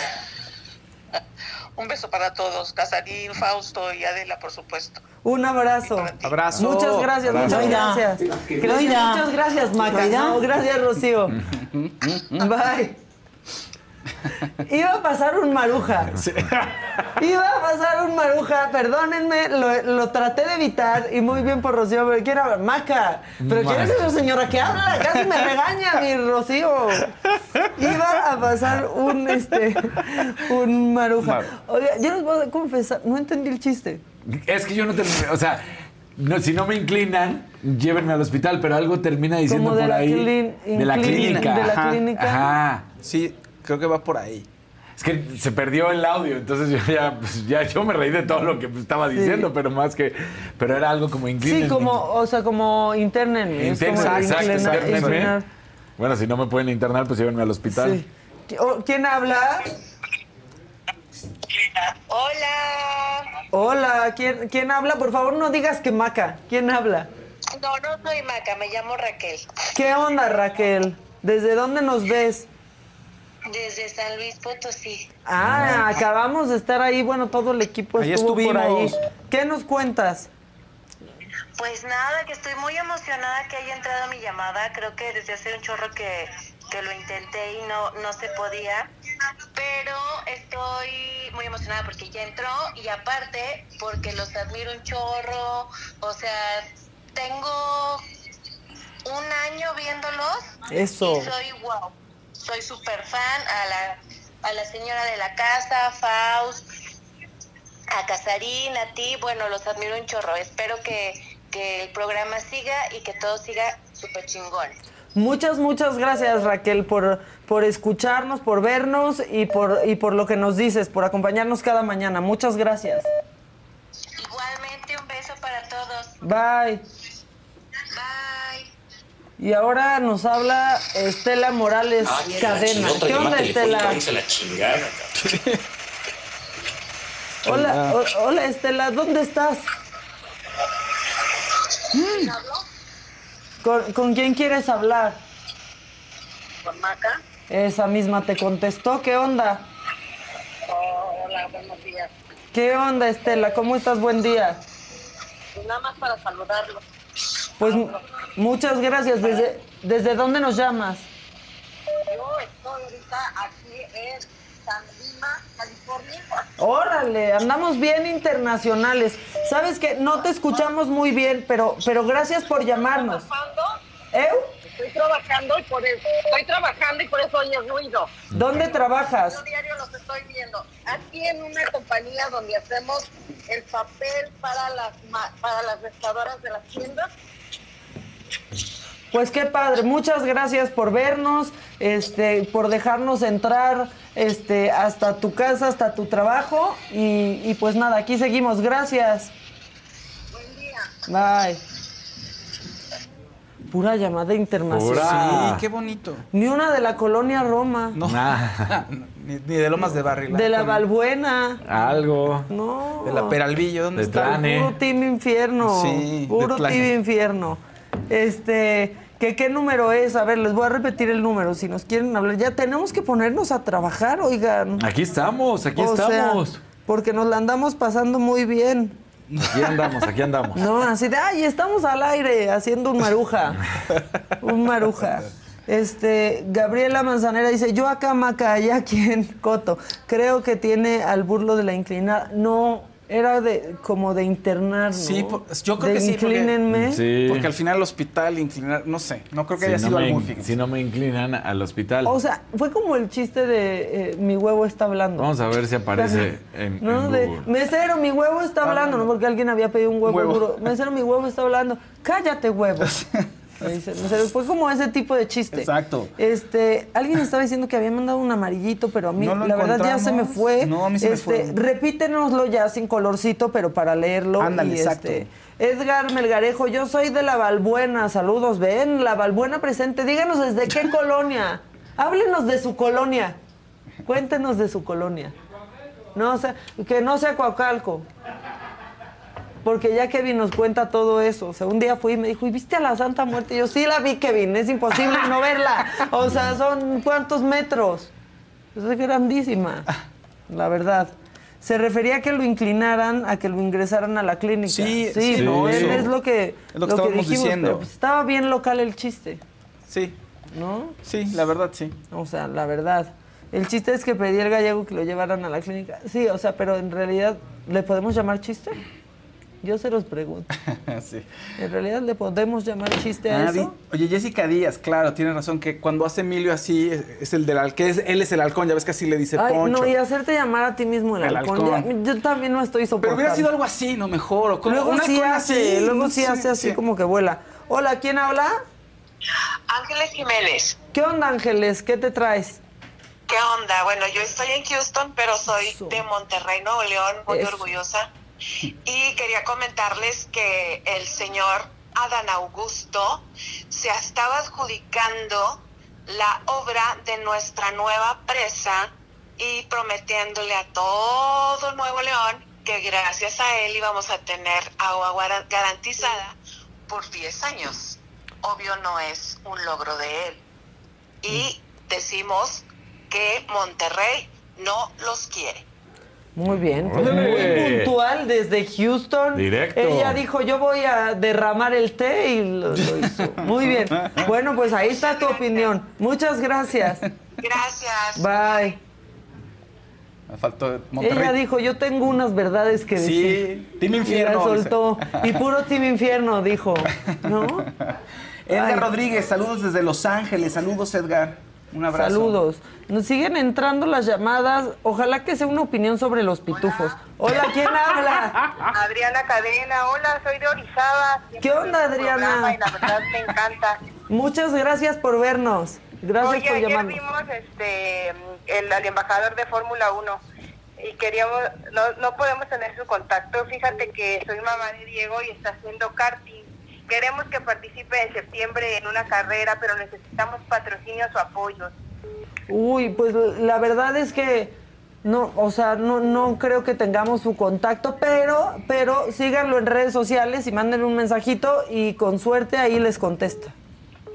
Oye, ojalá y, y puedan este, ayudarnos a buscar apoyos para Diego. La verdad es que ganó en un talentos de la FIA y de Hyundai, pero pues la verdad sí se necesita este, este apoyo. Sí, mucha lana, es, es caro, la verdad.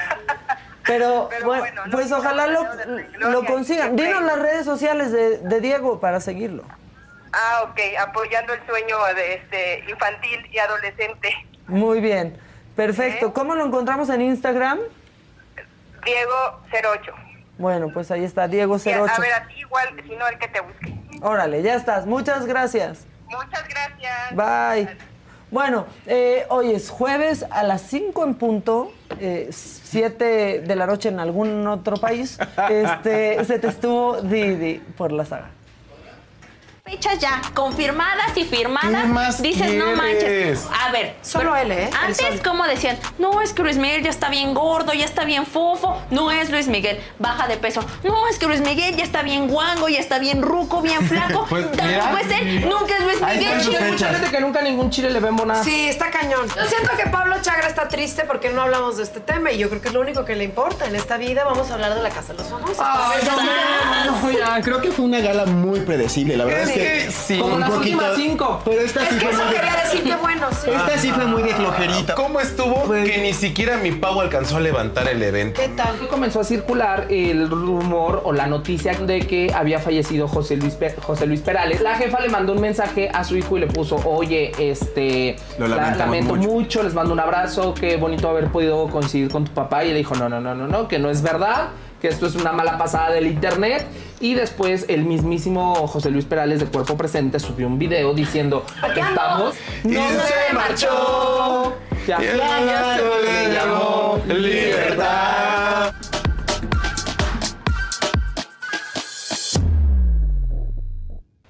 Bueno, pues ahí está. Y ya está con nosotros Germán Garmendia. Es, pues, yo creo que el influencer español con más seguidores del En- mundo. En español, el influencer en español. En español, perdón, sí. Más o menos, sí, por ahí. Sí, ¿no? Sí. O sea, con más. Podrías hacer un país.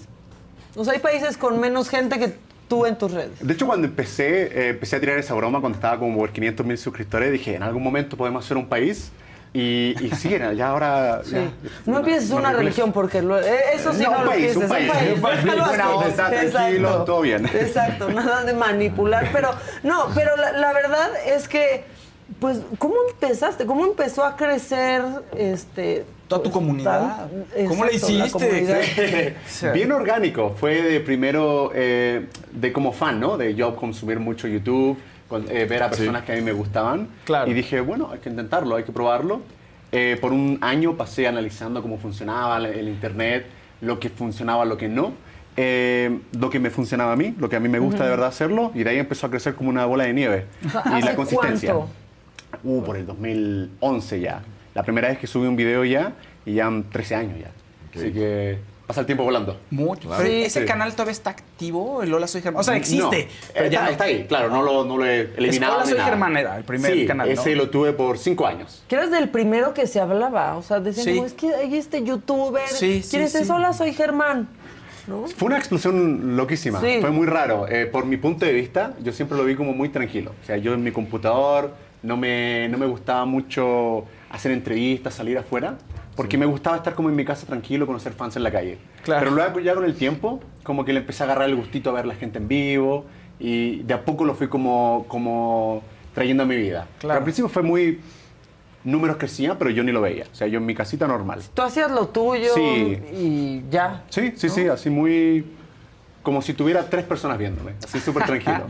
Y de pronto, ¿cómo, cómo es el, el, pues digamos, el trayecto? Porque pues muchos empezaron así de yo voy a subir los Claro. videos y de pronto crecía y crecía, pero te tienes que ir profesionalizando Claro. en el, Mm. ¿no? En el camino y tienes que ir entendiendo qué es en realidad crear contenido, ¿no? Claro. Creo que lo primero que uno aprende es que uno le hace porque le gusta, ¿no? Está bien, pero luego la disciplina, luego Sí. tienes que, eh, si dices algo tienes que hacer, ya no es tu propio calendario cuando se te dé la gana, ya tienes que, bueno, yo en mi caso en ese tiempo eh, decía, voy a subir todos los sábados y trataba de mantener lo más posible esa línea, eh, que ahora es algo súper obvio, ¿no? Pero en esos Sí. tiempos era como que lo que había era que gente subía una vez Claro. al mes, una vez a la semana, pero para mí la clave fue la constancia. Claro, todos los sábados. Pues sí, sí, tomártelo en serio, ¿no? Exacto, exacto. Pero sí empezó, ¿no? Como que creo que esa es como, pues, la constante. Empezó como ganas de que te vieran, Sí. ganas de tú divertirte y de pronto... Una mezcla, ¿No? una mezcla entre ser fan y decir, oye, qué bueno, se, se ve que se la pasan bien haciendo esto, Claro. se ve que, que es algo que me gustaría, hacer, me veo haciéndolo. Y aparte fue una, una meta para mí como salir de, de mi comodidad. Yo soy una Sí. persona súper introvertida, tranquilo. Y dije, bueno, voy a hacer algo que va en contra de lo que yo normalmente soy. Y fui con ese como ese, ese golpe hacia al revés. Y me ayudó un montón. O sea, yo como persona me siento mucho más eh, confiada en mí mismo. Pero lo también- como terapia. Pero también eres músico, ¿no? Sí, también hago musiquillo por ahí. Eh, siempre fue como, lo tengo como mi hobby, ¿no? Claro. Y ahora ya este año dije, bueno, ya es momento de darle bien, así que tengo planes por ahí de... Pues manejas muy bien ese lado introvertido, porque... Sí. Pero antes de ser músico ya has sido escritor y eres autor de sí, libros. he, he- he probado de todo un poquito. Ando así como siempre constantemente. Ahí justo está, eh, estoy viendo la. Me dio por boxear Ah, por tres meses. Eh, Ah, así claro, ando a probando cosillas nuevas. Cosas nuevas. Sí, Wow. cosillas nuevas. Creo que es súper importante para mí eh, probar algo nuevo. Nunca se sabe lo que te puede llegar a gustar, ¿no? Ahora, ¿cómo pasas, eh, sin duda alguna, porque cada vez más son, eh, ahorita que hablábamos de influencers en, en lengua española, porque está Ibai Llanos también, pero él, él se enfocaba un poco más Sí. en Twitch, ¿no? Por ejemplo. Eh, en tu caso, ya platicabas la historia, cómo arrancas con este canal de YouTube y empiezas a ver todo lo que se abre, las opciones y decir, yo quiero seguir apostando por este, o ahora me abro a todas las opciones, pero aún así mi fuerte va a ser YouTube, Instagram, el, el que tú dijeras en ese momento. Ahora yo estoy, eh, antes cuando empecé era como muy youtuber. Sí. Como, como que te centras todo ahí y todas las demás redes están como para... Para servirte. Para estar ahí, ¿no? Si la gente te sigue en Instagram, se hace una Claro, fotito. claro. Pero ahora ya es como un 360. Ya es como, como que ya ando más relajado. Como que ya si algo se ve entretenido lo hago. ¿Me entiendes? O sea, ahora por ejemplo voy a la Bitcoin, el 11, y es como, Germán, ven, vamos, vamos a pasar bien. Claro. Sí, te Buena onda. ¿no? Sí. Claro, ya es como una muy relajado. Tengo mi enfoque. eh, este año le voy a dar durísimo a la música, es algo que siempre he tenido en mi corazón y ya creo que es el tiempo en el que le quiero dedicar a eso bien. Pero por ahora creo que me la ando pasando bien. Te- creo que es, es una fortuna que puedo hacerlo y lo agradezco mucho, así que venir acá a México a, a- a disfrutar con la gente. Y que lo ¿por puedes qué no? hacer a los 33 Ándale, años, ¿no? exacto. O sea, ya estás como de, pues lo que me entretenga y lo que me emocione, lo hago. Y lo que me deje de emocionar, ya no. Que no sé si esa fue una de las razones por las cuales dejaste de pronto ya de subir, ¿no? En Hola Sí. Germán. Sí, creo que cosas. para mí eh, la razón por la que puedo hacer esto muy disfrutándolo después de 13 años es porque soy muy honesto conmigo mismo. Me cuestiono si, después de 5 años me decían por ahí, pero nadie deja un canal que llega a 30 millones de visitas por video. Yo dije, sí, pero está bien, pero para mí es, sí. la honestidad. De, Sí. Yo si hubiera hecho tres videos más, quizás ya los hubiera hecho como, bueno, tengo que Con hacer videos. flojera. Claro, bueno, ¿qué tengo que hacer? La palabra tengo, ¿no? Claro. Y creo que si la gente me regaló esta libertad creativa, la tengo que aprovechar por mí, pero también por ellos. Y luego empecé otro canal en el que podía comunicarme con ellos de otra forma, mucho más libre, no tanto guionizada. Luego agarré TikTok y volví un poco a, a la comedia que hacía antes y la subo ahí de vez en cuando. A la gente le encanta. Así que estoy eh, muy agradecido de que lo que hago la gente lo recibe muy bien. ¿Qué podrías decir? ¿Cómo podrías catalogar lo que haces? ¿Como comedia principalmente? ¿O como qué? ¿O como qué etiqueta podrías ponerle? Todo un poco. A veces ni siquiera hago comedia. A veces mm, hago terror. La otra vez tengo- ¿Me entiendes? O sea, Sí, como sí, que claro. tengo, me- eh, tengo esa conexión con mi audiencia que probamos cosas juntos. A veces voy a Twitch, pero no soy streamer. Prendo en Twitch, estamos ahí un rato y después no estoy. Después voy a TikTok, estoy en vivo ahí. eh, Y te vas una semana y no pasa nada Sí. y regresas. Oye, es, es con muy, muy cuarenta y tranquilo. tantos millones, pues no pasa nada. Es bonito, es como una relación. Creo que es, es algo que yo he tratado de manejar con mi audiencia, que es eh, una relación. Como, bueno, hoy voy a hacer esto y dice, "Bueno, vamos para allá. Pero sí tiene un poco de más responsabilidad en el sentido de que, por ejemplo, si la gente normalmente crece contigo en el sentido desde que fueron tus primeros seguidores y te vieron este desarrollo, debes de mantener esta relación con, con los mismos eh, seguidores que tienes, ¿no? Porque si llega a ser, pues, un cantante o alguien en televisión, pues prácticamente siempre está ese aparato, pero nunca lo sientes cercano, ¿no? Lo Claro. sigues, pero hasta ahí. En tu caso, estás teniendo comunicación directa y te están viendo. Sí, a través de YouTube, pero te sienten cercano porque todos están en YouTube, o todos están en Instagram, o todos están en, Mm. en TikTok, ¿no? Entonces, como, Sí. ahí, ahí estamos. Es mucho más eh, directo el feedback, ¿no? O sea, creo que una de las razones por la cual pasé de la Soy Germán a hacer más cosas es porque sentía que mi comunicación con mi audiencia era a través de estos 5 o 4 minutos de contenido. Pero sentía que me faltaba que me vieran un poco más. Y eso sale contenido más largo, Claro. hacer cosas en vivo, hacer este tipo de cosas, ¿no? Estamos conversando, Claro. no es no es tanto con una intención de entretener, sino que una, una intención más de como conocerse. Como el Bitcoin. Claro, ¿No? claro. O sea, como justo hacer eso. Exacto, es una, un- la gente viene, te pregunta cosas que uno normalmente no respondería porque sí. Me acuerdo que antes hacía muchas, muchas interacciones con Twitter de que háganme preguntas, pregúntenme lo que sea. Y yo tratar de comunicar lo, lo que yo considere que, que no cruza mi línea privada, ¿no? Claro. Pero tratar de comunicar porque creo que es, es importante, es, es, es como la gente conecta contigo. Pero- Eh, la honestidad, ¿no? A- aparte creo que lo que tú has hecho es siempre hacer contenido que haga que la gente se identifique contigo. ¿no? Sí. O sea, de eso iba primero tu, tu Sí. canal, pero después, aunque evolucionó, sigues haciendo Sí. eso y la gente se sigue relacionando contigo, ¿no? Y espejeándose. Y eso es muy padre, eso hace que no te dejen de acompañar nunca. Sí, ¿no? lo que me han dicho a mí, porque es difícil verlo por un lado, me dicen eh, que soy súper normal. Es como de repente... Qué risa eso, ¿no? Es como normal. Es Es, que es como, normal. es que para mí lo veo así, es como... Te va bien en internet y todo, pero después en la calle somos tan normales, ¿no? Claro. Es como, si me ven en la calle es como... Germán, como que fuéramos amigos. Ajá, Y sí. es, una, es una relación bonita. Lo que decía, ¿no? Esa relación Sí, que tienes. Sí, sí. No, no hay como esa pared entre... ¡Wow! ¿Me Claro. entiendes? Es como... Me pasan por la calle, Germán, ¿no? Porque como si has- platicado ayer contigo es y lo te que hubieran has visto. Y como amistad. Sí. como, acabo de ver un amigo. Y el amigo hoy está en México. Y dice, Germán está en México. Pero se siente esa como conexión de... de estoy viendo a un amigo que no he visto hace rato. Claro. Claro. Esa es una, una sensación que me da. ¿Qué fue más difícil? Los videos, empezar a abrirte, como decía, hacer algo extrovertido, diferente completamente a ti, o escribir un libro. Uh, de, mm. Lo del libro me- siempre me gustan los desafíos. Me gusta algo que, que es diferente a lo que hago. Así que creo que hacerle como un challenge, como una, una- un a mi personalidad Sí. fue lo más difícil. Porque era una sensación de... Cuando uno es introvertido, uno normalmente en grupos grandes de personas tratas de... Porque piensas que lo que vas a decir no es interesante. Siempre te estás como... Como no. Siempre al final, sí. Y ponerme frente a una cámara, ¿no? Hablar con gente fue un desafío Claro. eh, difícil. Es como, esto no es lo mío, comilla, pero voy a hacer que sea lo mío.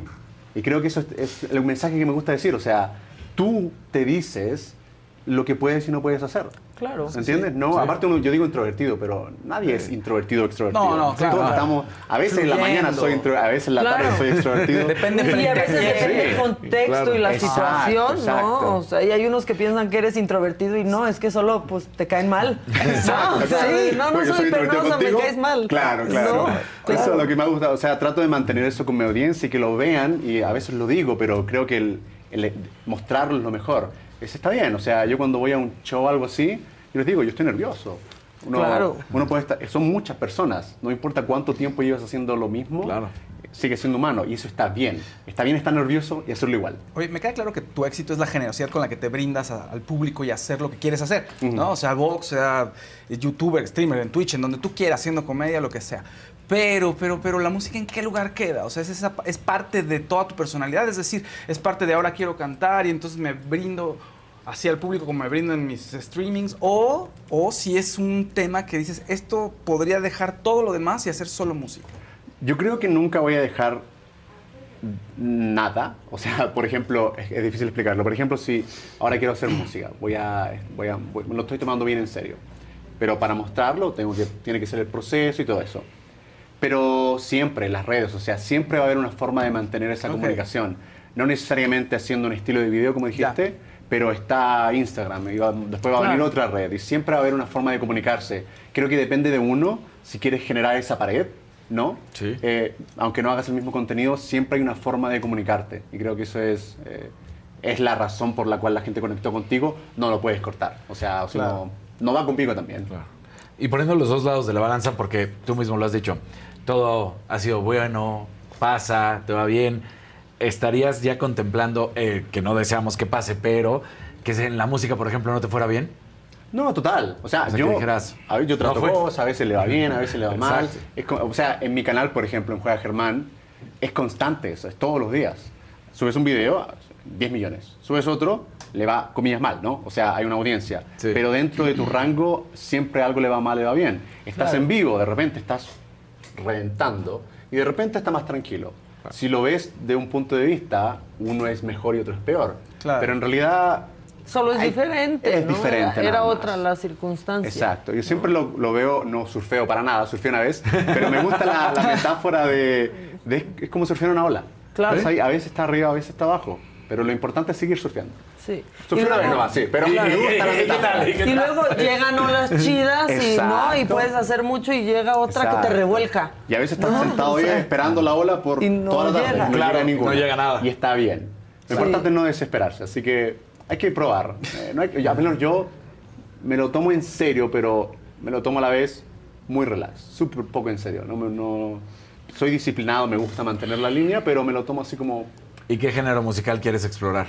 De todo. Quiero probar, quiero juntarme con productores, vamos a juntarnos, voy a vibrar con gente, y, eh, como lo que he hecho siempre, que salga en el momento.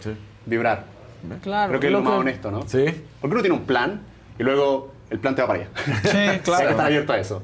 Y el plan sale mejor si cuando quieres hacer algo Exacto. te vas con la gente que lo hace, ¿no? Y con los profesionales. Sí, y hay una magia es también. diferencia, Una magia sí. que no la puedes planear, no es matemática la música, no es 2 más 2, 4. Claro. Eh, a veces 2 más 2, 27 y vamos con esa línea, ¿no? Claro, no, y muchos nos han contado, ¿no? O sea, que de pronto, pues, una canción que les encantó, dijeron, claro que la canto porque va a ser un hit y no pasa nada. Claro. ¿No? O de pronto les dijeron una canción, no les gustó, pero bueno, vamos a grabarla Sí. porque, pues, a ver qué pasa Claro. y es el hit, ¿no? Y es despacito. Claro. Claro, no, o claro, sea, claro. como pasó, Alejandra Sí. Guzmán dijo, no, yo no quiero cantar esa canción, no me Claro. gusta. Y a Luis Fonsi le gustó. Y, Claro. pues, Umbrella pasó también, Luis fue lo Fonsi, mismo, ¿no? Con Umbrella. Bueno, es que a veces es así, a veces es que es magia, a veces hay que confiar mucho también en la gente que está alrededor. Uno puede tener una visión, esta canción no va, pero si varias personas que sintieron la magia en el momento dicen, esa está Sí. buena, vamos. Sí, que escuchar, Sí. que es humildad un Sí, poco también, también. o sea, uno no se la sabe toda. Claro. Es imposible, hay que confiar también. Oye, Germán, y estás también nominado como celebridad chilena Sí, favorita en los Kids Choice Awards. Sí, por ahí andaba. Sí. Qué ojalá, diversión esos premios, ¿no? Sí, es, es interesante, es bonito. Es, eh, de repente cuando te llegan eso- esas nominaciones es como... Y ves con las personas con las que estás, creo que está Pedro Pascal también, y yo dije... Es, Claro, es que- un honor, es Sí, un honor. por O sea, supuesto. Ya estar nominado es como, wow, está, es bonito. Después, también después de que he estado súper tranquilo últimamente, he estado casi tres años tranquilo, estoy como recién regresando de darle duro a esto. Es bonito saber que, ver que la gente, hay un cariño duro ahí todavía. Pero, pero aparte un premio así, ¿no? Que no es, o sea, no están calificando un trabajo en específico, Ujú, algo de sí. uno de tus canales, o sea, ese, pues, el más Sí, querido de claro. un país, es bien bonito. Ah, no lo había ¿no? visto, sí, claro, es como, como, como persona. Sí, o sea, eso, sí. no, ahorita no te están calificando un video, Mm. algo que hayas hecho. Un momento, un este, claro. Exacto, simplemente es el cariño que te tiene la Sí, gente. Eso Choice, está bien además padre, que son los chavos, ¿no? Al final, Sí, los sí, sí. jóvenes los que deciden. Sí, a mí me pasa mucho eso, eh, las generaciones. La otra vez eh, me mandaron un tweet de una, una chica que estaba con su, creo que su hijo o su hermanito, alguien eh, mucho más pequeño. Y yo salí en la tele por algo, por los lo slang creo. Y ella, la reacción de ella, de generación un poco quizá entre los 25 y 30, dijo, pa, hola, soy Germán. Y al mismo tiempo, el hermanito un poco más chico dijo, pa, juega Germán. Y después el otro más chiquito dijo, el TikToker. ¿Cómo Claro. Tres cam- generaciones. Sí, va, va cada persona, me conoce, y hay personas que me conocen todo, pero, Sí. pero es bonito ver eso que, que es por épocas también. Claro. Es interesante. Pero es que aparte a ti te tocaron, yo creo, o sea, desde Vine. ¿Estuviste en Vine seguro? ¿O no, a esa no ya entré. no, te, no A entraste? esa no entré. La, estaba muy el contenido de 5 minutos el de 6 segundos era como. Sí. no, como no puedo Sí, meter que- nada que- segundos. Eso es Sí. casi lo mismo que duró Vine. ¿no? O sea, sí, Pero ya se acabó. Pero lo poquito, muchos llegaron a millones. Sí, no, es que había al- al- los que entendieron cómo hacerlo lo hicieron muy bien. Hay muchos creadores que Sí, salieron de ahí claro. muy buenos. Yo no la entendí. Lo agarré y dije, no, esta no es mía. Sí, no, es, que- no es mi ola. Que se vale Había también, que seguir ¿no? esperar la ola. Esa no era mi ola. exactamente, en esa no, no Sí. te quisiste montar, pero sí. Sí. de ahí salieron unos que luego pues se fueron a YouTube y Sí, entonces sí, sí. les fue increíble. Sí. Pues qué padre tenerte en nuestro país. Vas, pues, Te iba a decir, porque con 40 millones, hoy tú ya ves a gente que tiene 100 mil seguidores. Olvídate de, de millones. Te voy a enseñar cómo ser exitoso. O sea, es- eso es también es una forma horrible de lucrar, de jugar con las personas, porque, pues sí, ser exitoso en, en- en las redes sociales tiene una razón. Lo dijiste, estudiaste un año, pero, pero ver que podía funcionar o que no, pero también viene de la misma persona, ¿no? Exacto, sí, es una... Creo que la gente, sobre todo en estos tiempos que estás constantemente mostrando lo que eres, es imposible como fingir. O sea, ya no es como antes que quizás ibas a un photoshoot, una entrevistita y ya después te ibas, pero ahora ya es como podcast. Ya es una conversación larga, ya es más Instagram. Eh, es, es difícil como crear una persona, Sí. sino que tienes que estar constantemente ahí. Es, eh, no sé, creo que tiene que venir de, de acá, tiene que venir con honestidad. Es lo que yo al menos personalmente trato de mantenerlo lo, lo más, eh, eh, lo más importante para mí. Y te ha funcionado, sin duda. Por ahora, ¿no? hasta ahora. Hasta ahora ha funcionado muy bien. ¿Sabes que del segundo video que digo, se acabó?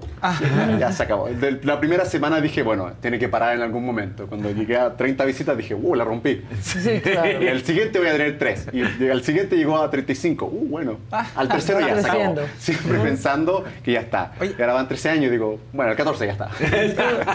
Oye, y el hecho de que llegues a, a gente muy pequeña, ¿no? A niños. Mm. ¿Te ha entrado esta sensación de responsabilidad de que tienes que tener cierta imagen o ser cierto ejemplo para ellos y no decir ciertas cosas? ¿O te has seguido con la honestidad para adelante como siempre? Mi, mi sentido del humor o como, como lo que yo consumo siempre ha sido muy, muy como relax. Claro. O sea, yo cuando, cuando empecé todo esto de los videos veía mucho Friends. Claro. Como súper humor, súper ligero, súper medio eh, tranquilo, ¿no? Así que no, no ha sido como intencional. Claro. Eh, es lo que disfruto, la gente que lo que yo admiro son muy tranquilos también, no, eh, no es algo planeado, me, Claro. me resulta así como súper orgánico. Mira, ya ves. Así que... No todo es Team Infierno, ya ven. Exacto. Y ves, y Germán no va a saber ni qué es eso y está bien, qué bueno. Está Es un bien. reality. que Es un está reality que súper- está generando mucho... Súper viral. Ah, mucha como- conversación. Vale, vale, vale. Como tipo Big Perdón, Brother. Germán. Sí. Ah, Sí. ya, ya, ya. Disculpa. Oye, bueno, entonces eh, BitCon, que era lo que más íbamos a hablar, pero este, nos distrajimos un poquito. Así, así es la ¿Cuándo? conversación. Así es. Exacto, Sí. así van las pláticas. ¿Cuándo es? ¿Dónde Eh, yo voy a es? estar el Danos 11 todo. Ok. hasta el 13. Vamos a estar ahí eh, conociendo gente, haciendo un meet and greet también con personas. Así que va a haber una interacción bonita ahí con los seguidores. Que eso nunca cansa, ¿no? O sea, la verdad es que siempre da gusto. Aquí, por ejemplo, en la cabina me llegaban mensajes de yo estaba en Cuba y lo veía y otro, yo lo veía de chiquito. No sabes cómo impactas ni hasta dónde Sí. llegas hasta que vas a este tipo de eventos, ¿no? Sí, y aparte llegan mm, generaciones también diferentes, Sí. como muchas personas, estás acostumbrado a ciertas preguntas, pero te desacostumbras rápido porque te cambian. Claro. Y es otro tiempo, eh, personas de diferentes países, por ejemplo, de Cuba, cuando yo estaba- llegué a Miami, mucha gente de Cuba me contaron su experiencia de cómo me conocieron, lo cual es muy diferente a cómo me conocieron en Chile, en. Argentina. Y me acuerdo, conversamos con un chico de Cuba, estuvimos como, me pedí una foto, luego estuvimos como 10 minutos conversando porque me contaba cómo era el sistema, de que él iba a un ciber, le, le Claro. pasaban mis videos en un CD, en un, el- Ah, había todo pues un sistema sí. y era como que wow, y me contaba él cómo con sus amigos se intercambiaban en el colegio y es como wow, es, eh, es otra historia que no, no la he escuchado nunca y Claro. yo estoy ¿Es la me quedo que más te conversando- ha tocado? me quedo conversando con él porque es como, cuéntame más. Es, es Claro, una porque todos pensamos que verte, ¿no? Que consumir este es YouTube algo es tan así. fácil como abrir la computadora y, claro. y meternos, pero las historias que hay detrás, ¿no? De pues el esfuerzo que, Exacto. que implicaba poder verte, no irse pasando así como nosotros nos pasábamos Sí. el DVD de lo que sea, ¿no? Claro. Aquí están los videos Claro. de, de Germán, pues la verdad es que sí es una una historia Mm. que conmueve, ¿no? Sí, es, es. Y cada historia es diferente. O sea, aparte, cómo las personas dicen cómo han crecido contigo, te cuentan que han sido parte de su vida. Y a veces, como que uno lo, lo escucha y entonces no le tomas el peso. Pero a Claro. veces empiezas a contar los años, ¿no? Y es como, claro, gente creció contigo y te, te empiezan a, a indagar más en lo que sintieron. Y es, es, es loco, es una conexión que uno muchas veces no te das cuenta cuando estás como pensando en tu parte. Uno quiere esa intención. Por ejemplo, cuando yo era pequeño decía mucho, eh, si yo lo hice, ustedes lo van a hacer, lo pueden hacer mejor. ¿Entiendes? No, Denle duro. Y ahora, por ejemplo, muchas personas que son muy exitosas me dicen, yo crecí con tus videos. Es como... Sí, yo Entonces, te, lo yo te creí, claro. yo Muchos te lo creí, lograron ¿no? y lo hicieron. Es que velo, un niño de 5 años hoy tendría 18 que ha toda la Sí, vida crecido sí, contigo. TikToker gigante. No, o sea, sí. así. Me ha tocado de repente que personas con las que yo veo, eh, sé que son grandes y conozco su contenido y me gusta, y me los me conocemos en personas como, no, este fue mi primer video que yo dije voy a ser, eh, voy a ser un influencer. Y dije, "Pero ese video lo hice hace cinco años. vale, ¿cuánto tiempo ha pasado? Y, y empieza como a chocar como, como tiene un peso. Y es bonito ver cómo traspasa generaciones. Y ellos van a hacerlo para una nueva generación y yo voy a aprender de ellos de vuelta. O sea, es una cosa que, está constantemente girando. Y traspasaste fronteras también, perdón. te- No, yo quería preguntar, ¿a qué creadores de contenido consumes tú? Yo, por ejemplo, me meto a Twitch, entro, veo a Quackery, veo a Gref un ratito, a Ibai, lo que hace está muy interesante. Aparte hay tanta, la, la Kings League, por Sí. ejemplo, es, es interesantísimo Lo verlo. que, lo que ha hecho a partir de ahí, ¿no? Porque se- se- se- ha llegado, que eso también es curiosísimo, cómo algunos periodistas allá en España Se enojaron y se ardieron de cómo era posible que él entrevistara a Lionel Messi y no entrevistaran los periodistas. Y tú dices, claro, así es la vida. Es que así es, a- a- claro. Así es, porque no, no es precisamente porque salgas en un programa y entonces eres periodista y, y demeritas el trabajo de Ibai, o en este caso estás tú aquí, demeritar tu trabajo, ¿no? Pues lo haces, lo haces bien, tienes 40 millones de seguidores, te preparas, ahí está Sí. la respuesta. De hecho, es interesante que digas eso porque al principio sí fue mucho probarse, como decir, no, lo que hago tiene, tiene audiencia, ¿me entiendes? Ujú. Como que siempre, al principio sobre todo era muy preguntas de, de cuestionarme. Como, ¿y, y por qué me importa tu presencia? Era como que, wow, no, tranquilo, yo vengo a contar lo que hago nomás. Pero eso ha cambiado. O Sí. sea, las personas que estaban en medios tradicionales ya la agarraron y están est- entendieron todo y los que no están en quizás se quedaron un poco claro pero ya la gente está activa en todas las redes hay personas que estaban en la tele antes que luego se fueron a, internet y les va Y que lo supieron mejor. hacer bien, ¿no? y eso es, es, es difícil de hacer no todo Claro. el mundo lo hace porque es constantemente estar abierto a lo nuevo y eso Sí. a veces Es difícil hacer las dos, ¿no? Sí. O sea, de pronto, gente que ha sido grandísima en una plataforma como. YouTube, pues lo pasan a la tele y no sucede. exacto No, Es la verdad, no es, Es no es una garantía. Claro, puede es otro no pasar. ¿no? Oye, ¿y países? ¿Cuál fue el primer país que, al que llegaste, además de tu país? O sea, además de Chile, ¿cuál fue el prim- o los primeros este, incauts que llegaron? Dijeron, ay, ¿quién es este Germán? Y soy, ¿no? Este, Ecuador, Argentina, México. Pa- para mí creo que fue Arge- Argentina. Creo que cuando empecé a crecer en, fue en Chile primero, por, por Sí. obviamente Sí, claro. estar en Chile. Eh, pero cuando empecé a recibir primeros comentarios de, de, de personas de Argentina, yo empecé a como decir, oye, pero está, está saliendo, está, está- está creciendo. Luego me empezaron a llegar gente de México. y, eh, bueno, ahí fue como la bombita, fue como casi al mismo tiempo. Y fue, fue raro, fue una sensación de entender el poder del Internet, ya que no te limita a tu región, sino que puedes hacer, puedes entretener a alguien en, en Rusia. Una vez me llegó un comentario de Rusia, de una persona que, de un latino que vivía en Claro. Rusia, pero dijo, no, me llegó tu, tu video acá y es como, no me acuerdo cómo dijo, pero era como, practicaba su español conmigo. Y era como, eh, es interesante ver también esa- esas cosas. He visto videos de coreanos eh, reaccionando a mis videos y practican español con esos videos. es una cosa que te deja como, Claro. loquísima, es loquísima. Eh, no, no lo entiendes, pero lo ves y dices, eh, wow, es loco. Tú ya decías que estás abierto a, a las diferentes y con esto de cada año o cada mes salen nuevas y nuevas plataformas que, que se van, que, que se llegan. ¿Tú hay alguna que digas, no, no, no me interesa, no voy a seguir ahí, yo me quedo en lo que estoy? O que digas, me llama más la atención esta, esta nueva.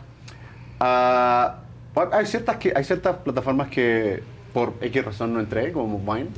Por, por un, que es un tema que hay, es bueno saber también en lo que eres bueno y lo que no, o lo que... mm, también puede funcionar tengo o no, 24 horas al día, ¿no? Y si me gusta Sí. hacer algo, quiero hacer bien. Y si no, pum. Pero, por ejemplo, cuando salió Musicali, que ahora es TikTok, yo entré directo a Musicali porque tenía algo, me gustó. Y ahora Mm. evolucionó a TikTok y la paso muy bien ahí también. O sea, paso el día también scrolleando y Claro. demasiado, mucho más tiempo del que debería, pero me río un montón. Pero también es tu chamba, al Y viendo final. muchas más pero me la cosas paso de las- bien. Y digo, no, estos chicos son mucho más graciosos de lo que Claro. hacíamos nosotros. Esto está muy bueno.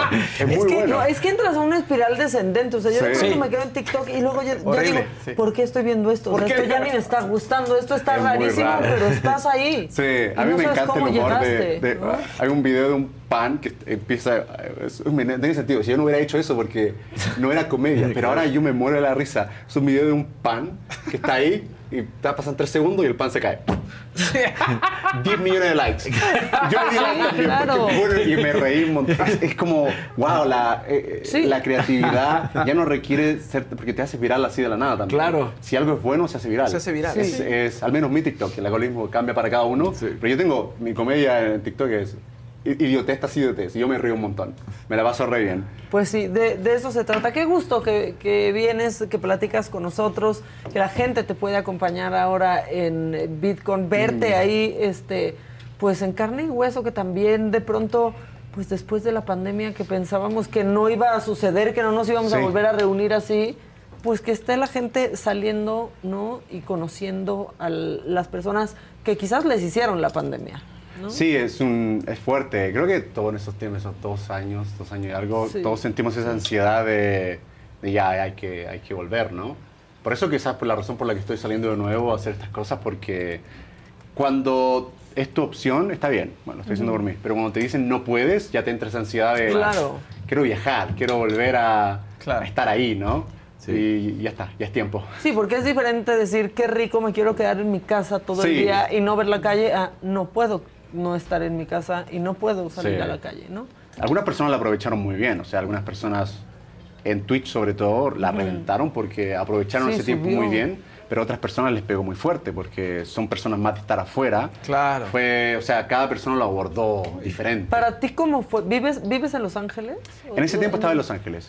Sí. Cerrado por completo, pueblo o sea, fantasma. Nada, nada, nada. Yo traté de enfocarme en seguir haciendo contenido, eh, pero sí era, era raro. Es una sens- eh, no sé cómo, no sé qué tan fuerte estuvo acá en México, pero al menos allá a la calle no se podía salir. Aquí sí podíamos salir, pero era fuertísimo, era escuchar ambulancias todo el tiempo, Sí. era pues, pues fue duro Sí, sí. y ya cada vez que hablo de eso siento que fue como en otra vida, ¿no? Ya Sí, es como raro, muy ¿no? raro, perdimos años, pero este salimos y todo estaba igual, no cambiamos este un carajo ni siquiera, ¿no? O sea, Sí, de legalmente todos deberíamos restar dos años de nuestra vida. porque Yo creo que sí. Nos quitaron dos años, yo creo. Legalmente debería ser una regla. para todo el mundo. Voy a cambiar ya mi claro. Totalmente. Oye, Germán, pues muchas gracias por venir con nosotros, por esta plática, este, la verdad tan enriquecedora y pues tan pues tan de cuates. Muchas, Sí. muchas gracias. Gracias, Este, ¿hasta cuándo vas a estar acá? Ah, bueno, la VidCon hasta el 13 creo que yo voy partiendo ya el 14. Pues muy bien, pues disfruta de este tiempo Muchas que estás en nuestro país, que te quiere mucho nuestro, nuestro país y nos hace muy felices que estés acá. Nosotros ya nos vamos, pero antes que sepan que a las 5 de la tarde este, está, se te estuvo Didi y nosotros mañana a las 9 de la mañana ya estaremos aquí para lo que se ofrezca. Bye.